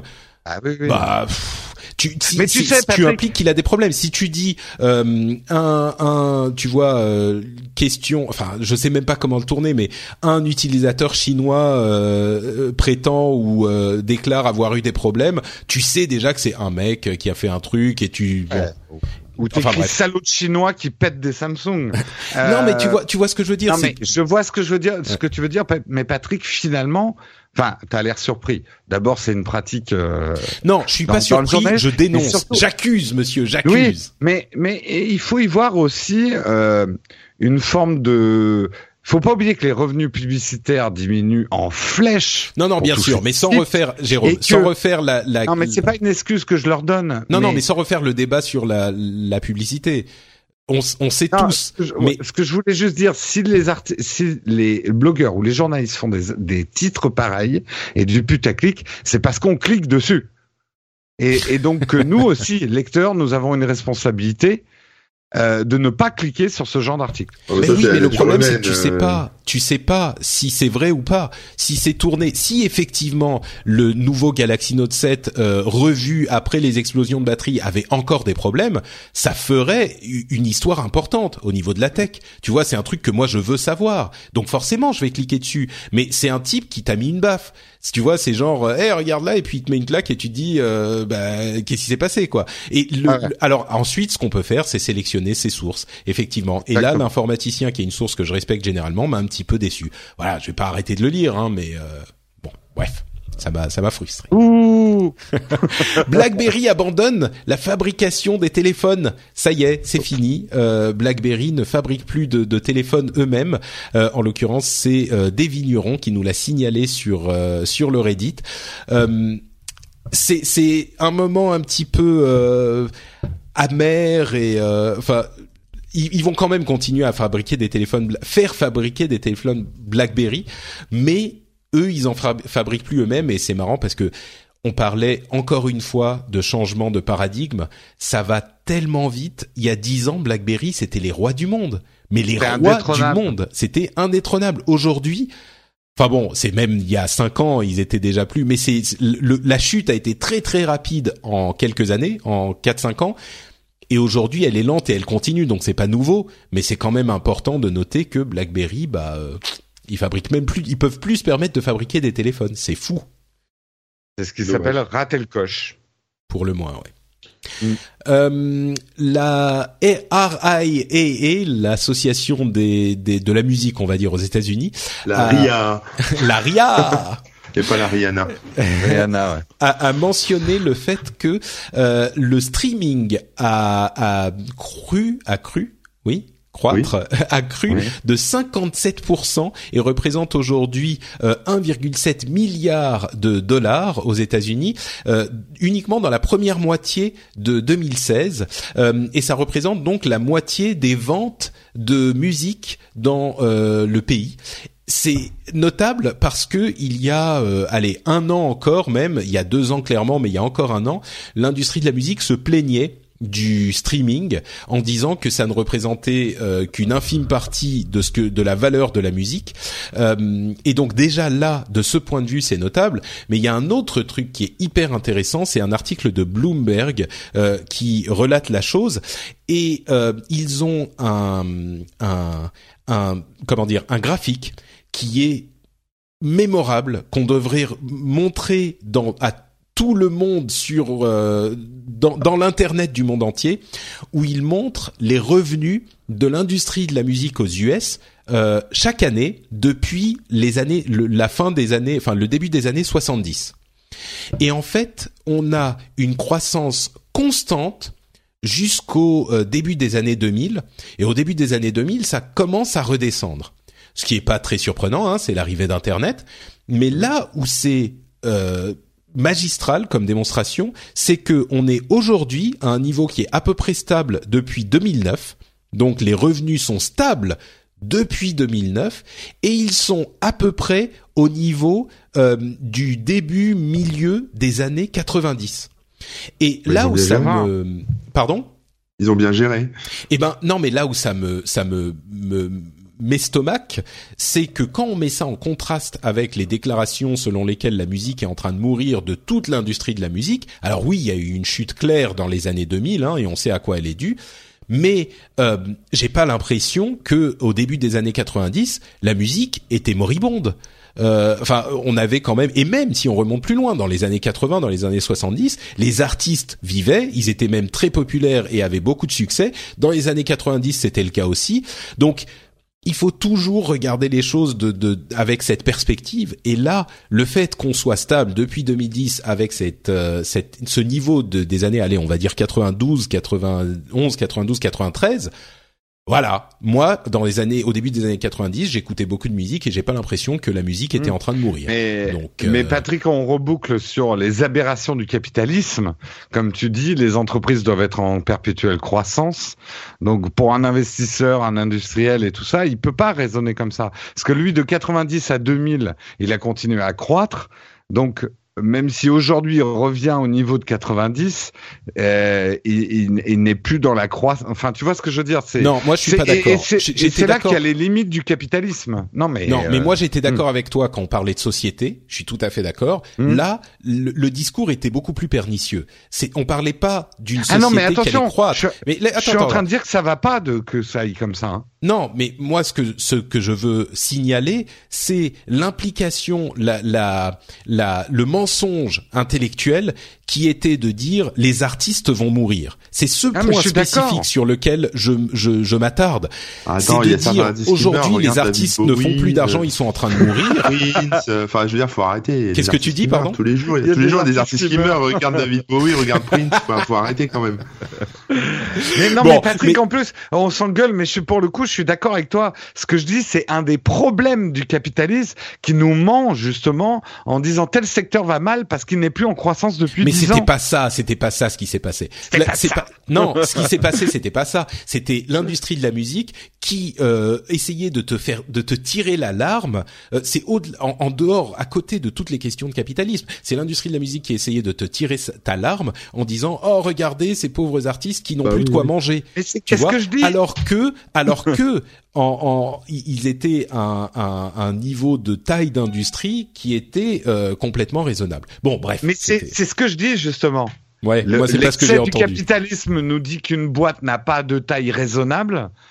Euh, et que justement, ils t'ont dit les artistes meurent en disant on perd de l'argent par rapport à notre croissance des 10 ans qui n'ont pas non, connu Non, non, c'est pas ça qu'ils ont dit. C'est pas ça qu'ils disaient. à la fin de ma phrase. bon, avançons, avançons. Avec Netflix, euh, dont euh, David Wells, qui est le CFO, a annoncé qu'il voulait atteindre un niveau de 50% de contenu produit par Netflix, de contenu original, euh, dans quelques années. Euh, de leur catalogue, donc 50% de leur catalogue serait composé de productions originales, euh, ce qui est et, ils, ils, sont à peu près à euh, un tiers à la moitié de ce but de, de 50%, donc ils sont en train d'avancer. alors évidemment, toutes les productions ne seront pas de la qualité de, de, des meilleures séries Netflix. Hein. Il n'y a pas que des trucs incroyables. Il pourra aussi y avoir des trucs moyens. Mais mais mais c'est effectivement une direction intéressante à un moment où tout le monde est en train de se tourner enfin euh, vers le net et où il y a des sociétés qui donnaient leur contenu à Netflix. Il y a une histoire là euh, dit depuis hier, euh, le contenu de Disney n'est plus disponible sur Netflix. donc c'est bien, ils ont hyper bien tenu leur virage et quand on parle de prévoir l'avenir et de savoir prendre les bons virages, Netflix ils étaient à l'origine, ils diffusaient le contenu d'autres sociétés et ils ont pris très tôt le virage de on va produire notre propre contenu il y a plusieurs années déjà et aujourd'hui, ils sont dans une position où ils peuvent se permettre de ne plus avoir, bah voilà, il y a plus le contenu de Disney, il y a plus le contenu de un tel et un tel. Bah c'est pas grave parce qu'on va regarder Luke Cage, on va regarder machin. Entre parenthèses, il y a eu une euh, une euh, explosion des serveurs de Netflix euh, samedi soir, sans doute due à la sortie de la série Luke Cage que tout le monde regardait en même temps. Et pendant une heure, Netflix n'était pas disponible. Enfin, on n'arrivait plus à streaming à streamer sur, certaines plateformes. Et, et donc effectivement, ils ont une popularité absolument folle mais euh, mais c'est vraiment un exemple à suivre quoi le fait d'anticiper euh, les, les, les changements et de ne pas se reposer sur ses lauriers parce qu'ils auraient pu hein, Netflix. Mais mais bon et voilà. Et donc ils continuent et on se dit bah s'il y a 50% de production originale bah oui on va prendre Netflix et puis voilà on sera on sera content même s'il n'y a pas les, les autres séries qu'on voulait quoi. Ouais. Ouais. Vous êtes client de Netflix vous? Ah ouais, moi je suis client et, je, trouve que c'est bien joué pour eux parce qu'effectivement, comme on l'avait dit, n'importe qui peut se retirer, donc ils peuvent se, ils peuvent se retrouver assez rapidement euh, sans contenu. Et en plus, euh, bah, du contenu Netflix, c'est du contenu que tu retrouves pas ailleurs, sauf euh, sauf sur sur les marchés légaux, genre BitTorrent et compagnie. mais donc du coup, ça incite aussi à s'abonner en fait, hein, parce que c'est du ah bah, contenu que tu vois tu vois pas ailleurs. Donc c'est pour moi c'est bien joué. Ouais. Mm. Bah, de toute façon, il en va de leur survie hein, à long terme, parce que ça va devenir de plus en plus dur pour eux de négocier des droits sur, euh, parce que tous les médias aujourd'hui veulent leur, Netflix. Donc euh, les barrières sont en train de se remettre en fait euh, sur les contenus. Donc plus ils produiront du contenu à eux, plus ils seront libres, hein, Netflix. C'est clair. Ça. Bon, bah écoutez, on arrive à la fin de, de cet épisode. Quel bonheur, quelle joie, quel moment agréable passé ensemble. Malheureusement, il touche à sa fin, mais euh, si vous voulez, vous en voulez plus, vous pourrez aller retrouver Jérôme sur Nowtech TV sur YouTube, la chaîne Nowtech TV. Voilà, retrouvez mes tests, nos émissions aussi tous les matins, Techscope. Euh, vous trouverez toutes les informations sur Nowtech TV. Et comme je le disais sur Twitter, euh, cette vidéo des premières impressions sur l'iPhone 7 est un véritable plaisir à regarder. Franchement, j'ai ah bah, été émerveillé. C'est euh, c'est une qualité de production qu'on retrouve. Je crois que tu es arrivé à un niveau de qualité qu'on retrouve vraiment à peu près nulle part mais Je suis comme une entreprise. Je suis pas arrivé à un niveau là. J'ai encore tout à apprendre. non, non, mais. Euh... Non, non, mais euh, moi j'y vois que des imperfections parce que. C'est vrai. Bah écoute, je... Euh, c'est bien que tu m'écoutes parce que c'est. Il y a beaucoup de travail, donc ça fait plaisir. Il y a beaucoup de travail derrière ces vidéos, donc ça fait plaisir d'avoir la reconnaissance de ses pairs. Et oui, vous êtes mes pères. Oh Corben, où peut-on te retrouver? Euh, Bah écoute sur le blog corben.info et puis sur Twitter Corben et Snapchat Corben00. Magnifique. Pour ma part, c'est Note Patrick sur Twitter et sur Facebook. Euh, vous pouvez retrouver donc cette émission et venir la commenter sur frenchspin.fr. Vous retrouvez aussi le rendez-vous jeu, par exemple, hein, si vous voulez suivre l'actualité du jeu vidéo d'une manière tout aussi agréable et, résumée et facile à appréhender. Euh, et bien sûr, si vous voulez soutenir l'émission, vous savez que vous pouvez le faire sur patreon.com slash rdvtech. L'adresse est dans toutes les notes de l'émission. Et vous savez que cette cette émission n'est pas euh, produite grâce à la pub, n'est pas produite grâce au contenu euh, de d'autres sociétés. Euh, c'est vraiment une émission qui est rendue possible grâce à son audience. si vous appréciez l'émission, bah, je vous encourage vraiment à considérer l'idée de, de nous soutenir. vous pouvez aussi, par exemple, dire à des vos amis d'écouter l'émission. Hein, c'est aussi une possibilité pour nous soutenir en parler autour de vous ou dire qu'il est important, comme je, faisais mon petit euh, euh, moment de, de, de, comment dit, je me, je me plaignais euh, tout à l'heure du fait qu'il faut que les gens sachent comment fonctionne la tech et j'y crois vraiment. Mais le problème, c'est que si on sait pas comment, et eh ben comment se renseigner, bah c'est pas facile. Mais le rendez-vous tech est vraiment un moyen simple. Donc si vous avez des amis qui bénéficieraient, qui, qui pourraient bénéficier de, de l'écoute du rendez-vous tech, ben encouragez-les à écouter des podcasts et écouter le rendez-vous tech. Et puis, euh, bah, comme je le disais, si vous voulez soutenir l'émission, si vous pensez qu'elle a une valeur pour vous et si vous pensez que le fait qu'il n'y ait pas de pub et que on n'ait pas besoin de sociétés bah, de d'avoir des des relations avec des sociétés externes. Ça a une valeur pour vous si on peut rester indépendant. bah, RDV patreon.com/slash rdvtech devenez patriote et vous aurez en plus accès à tout plein de, de petits bonus sympathiques pour vous remercier de financer cette émission qui reste gratuite et disponible à absolument ouais, tout mais le monde. c'est bourré de placements produits, Patrick. Euh, tous les produits. Tu sais qu'il y a quelqu'un quand même sur YouTube. Je veux raconter l'anecdote parce que ça m'a fait mourir de rire. Il me dit non mais ta vidéo, il y a bien un placement produit puisque tu parles d'un produit. Ouais mec, je fais des tests produits. Ça s'appelle pas du placement produit quoi. Il y a un moment, ça devient complètement absurde quoi. Ouais, mais il y a beaucoup qui ont le problème.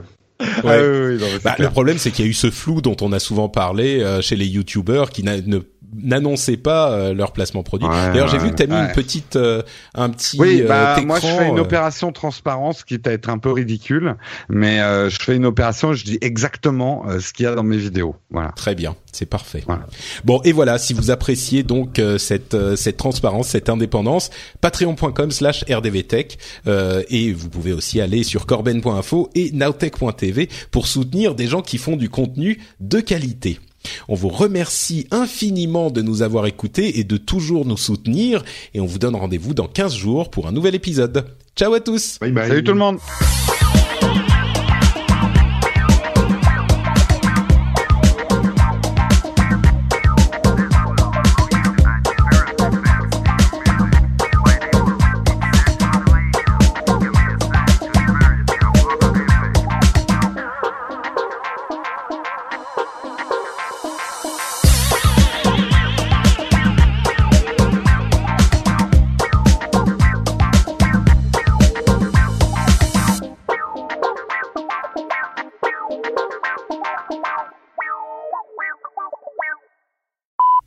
Jouer un petit morceau.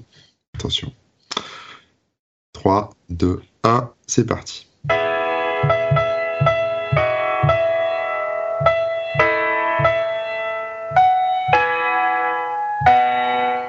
Au corbénou, il mange du cochonou sur mes genoux. La la la. Ah, vous êtes vous êtes magnifique. Na, na, na, na. Corbénou, reviens-nous avec de la terre sur les genoux. Et voilà. Magnifique. Bravo. Bravo. Hey, it's Paige DeSorbo from Giggly Squad. High quality fashion without the price tag. Say hello to Quince. I'm snagging high-end essentials like cozy cashmere sweaters, sleek leather jackets, fine jewelry, and so much more. With Quince being 50 to 80% less than similar brands. And they partner with factories that prioritize safe, ethical, and responsible manufacturing. I love that. Luxury quality within reach. Go to quince.com slash style to get free shipping and 365 day returns on your next order. Quince.com slash style.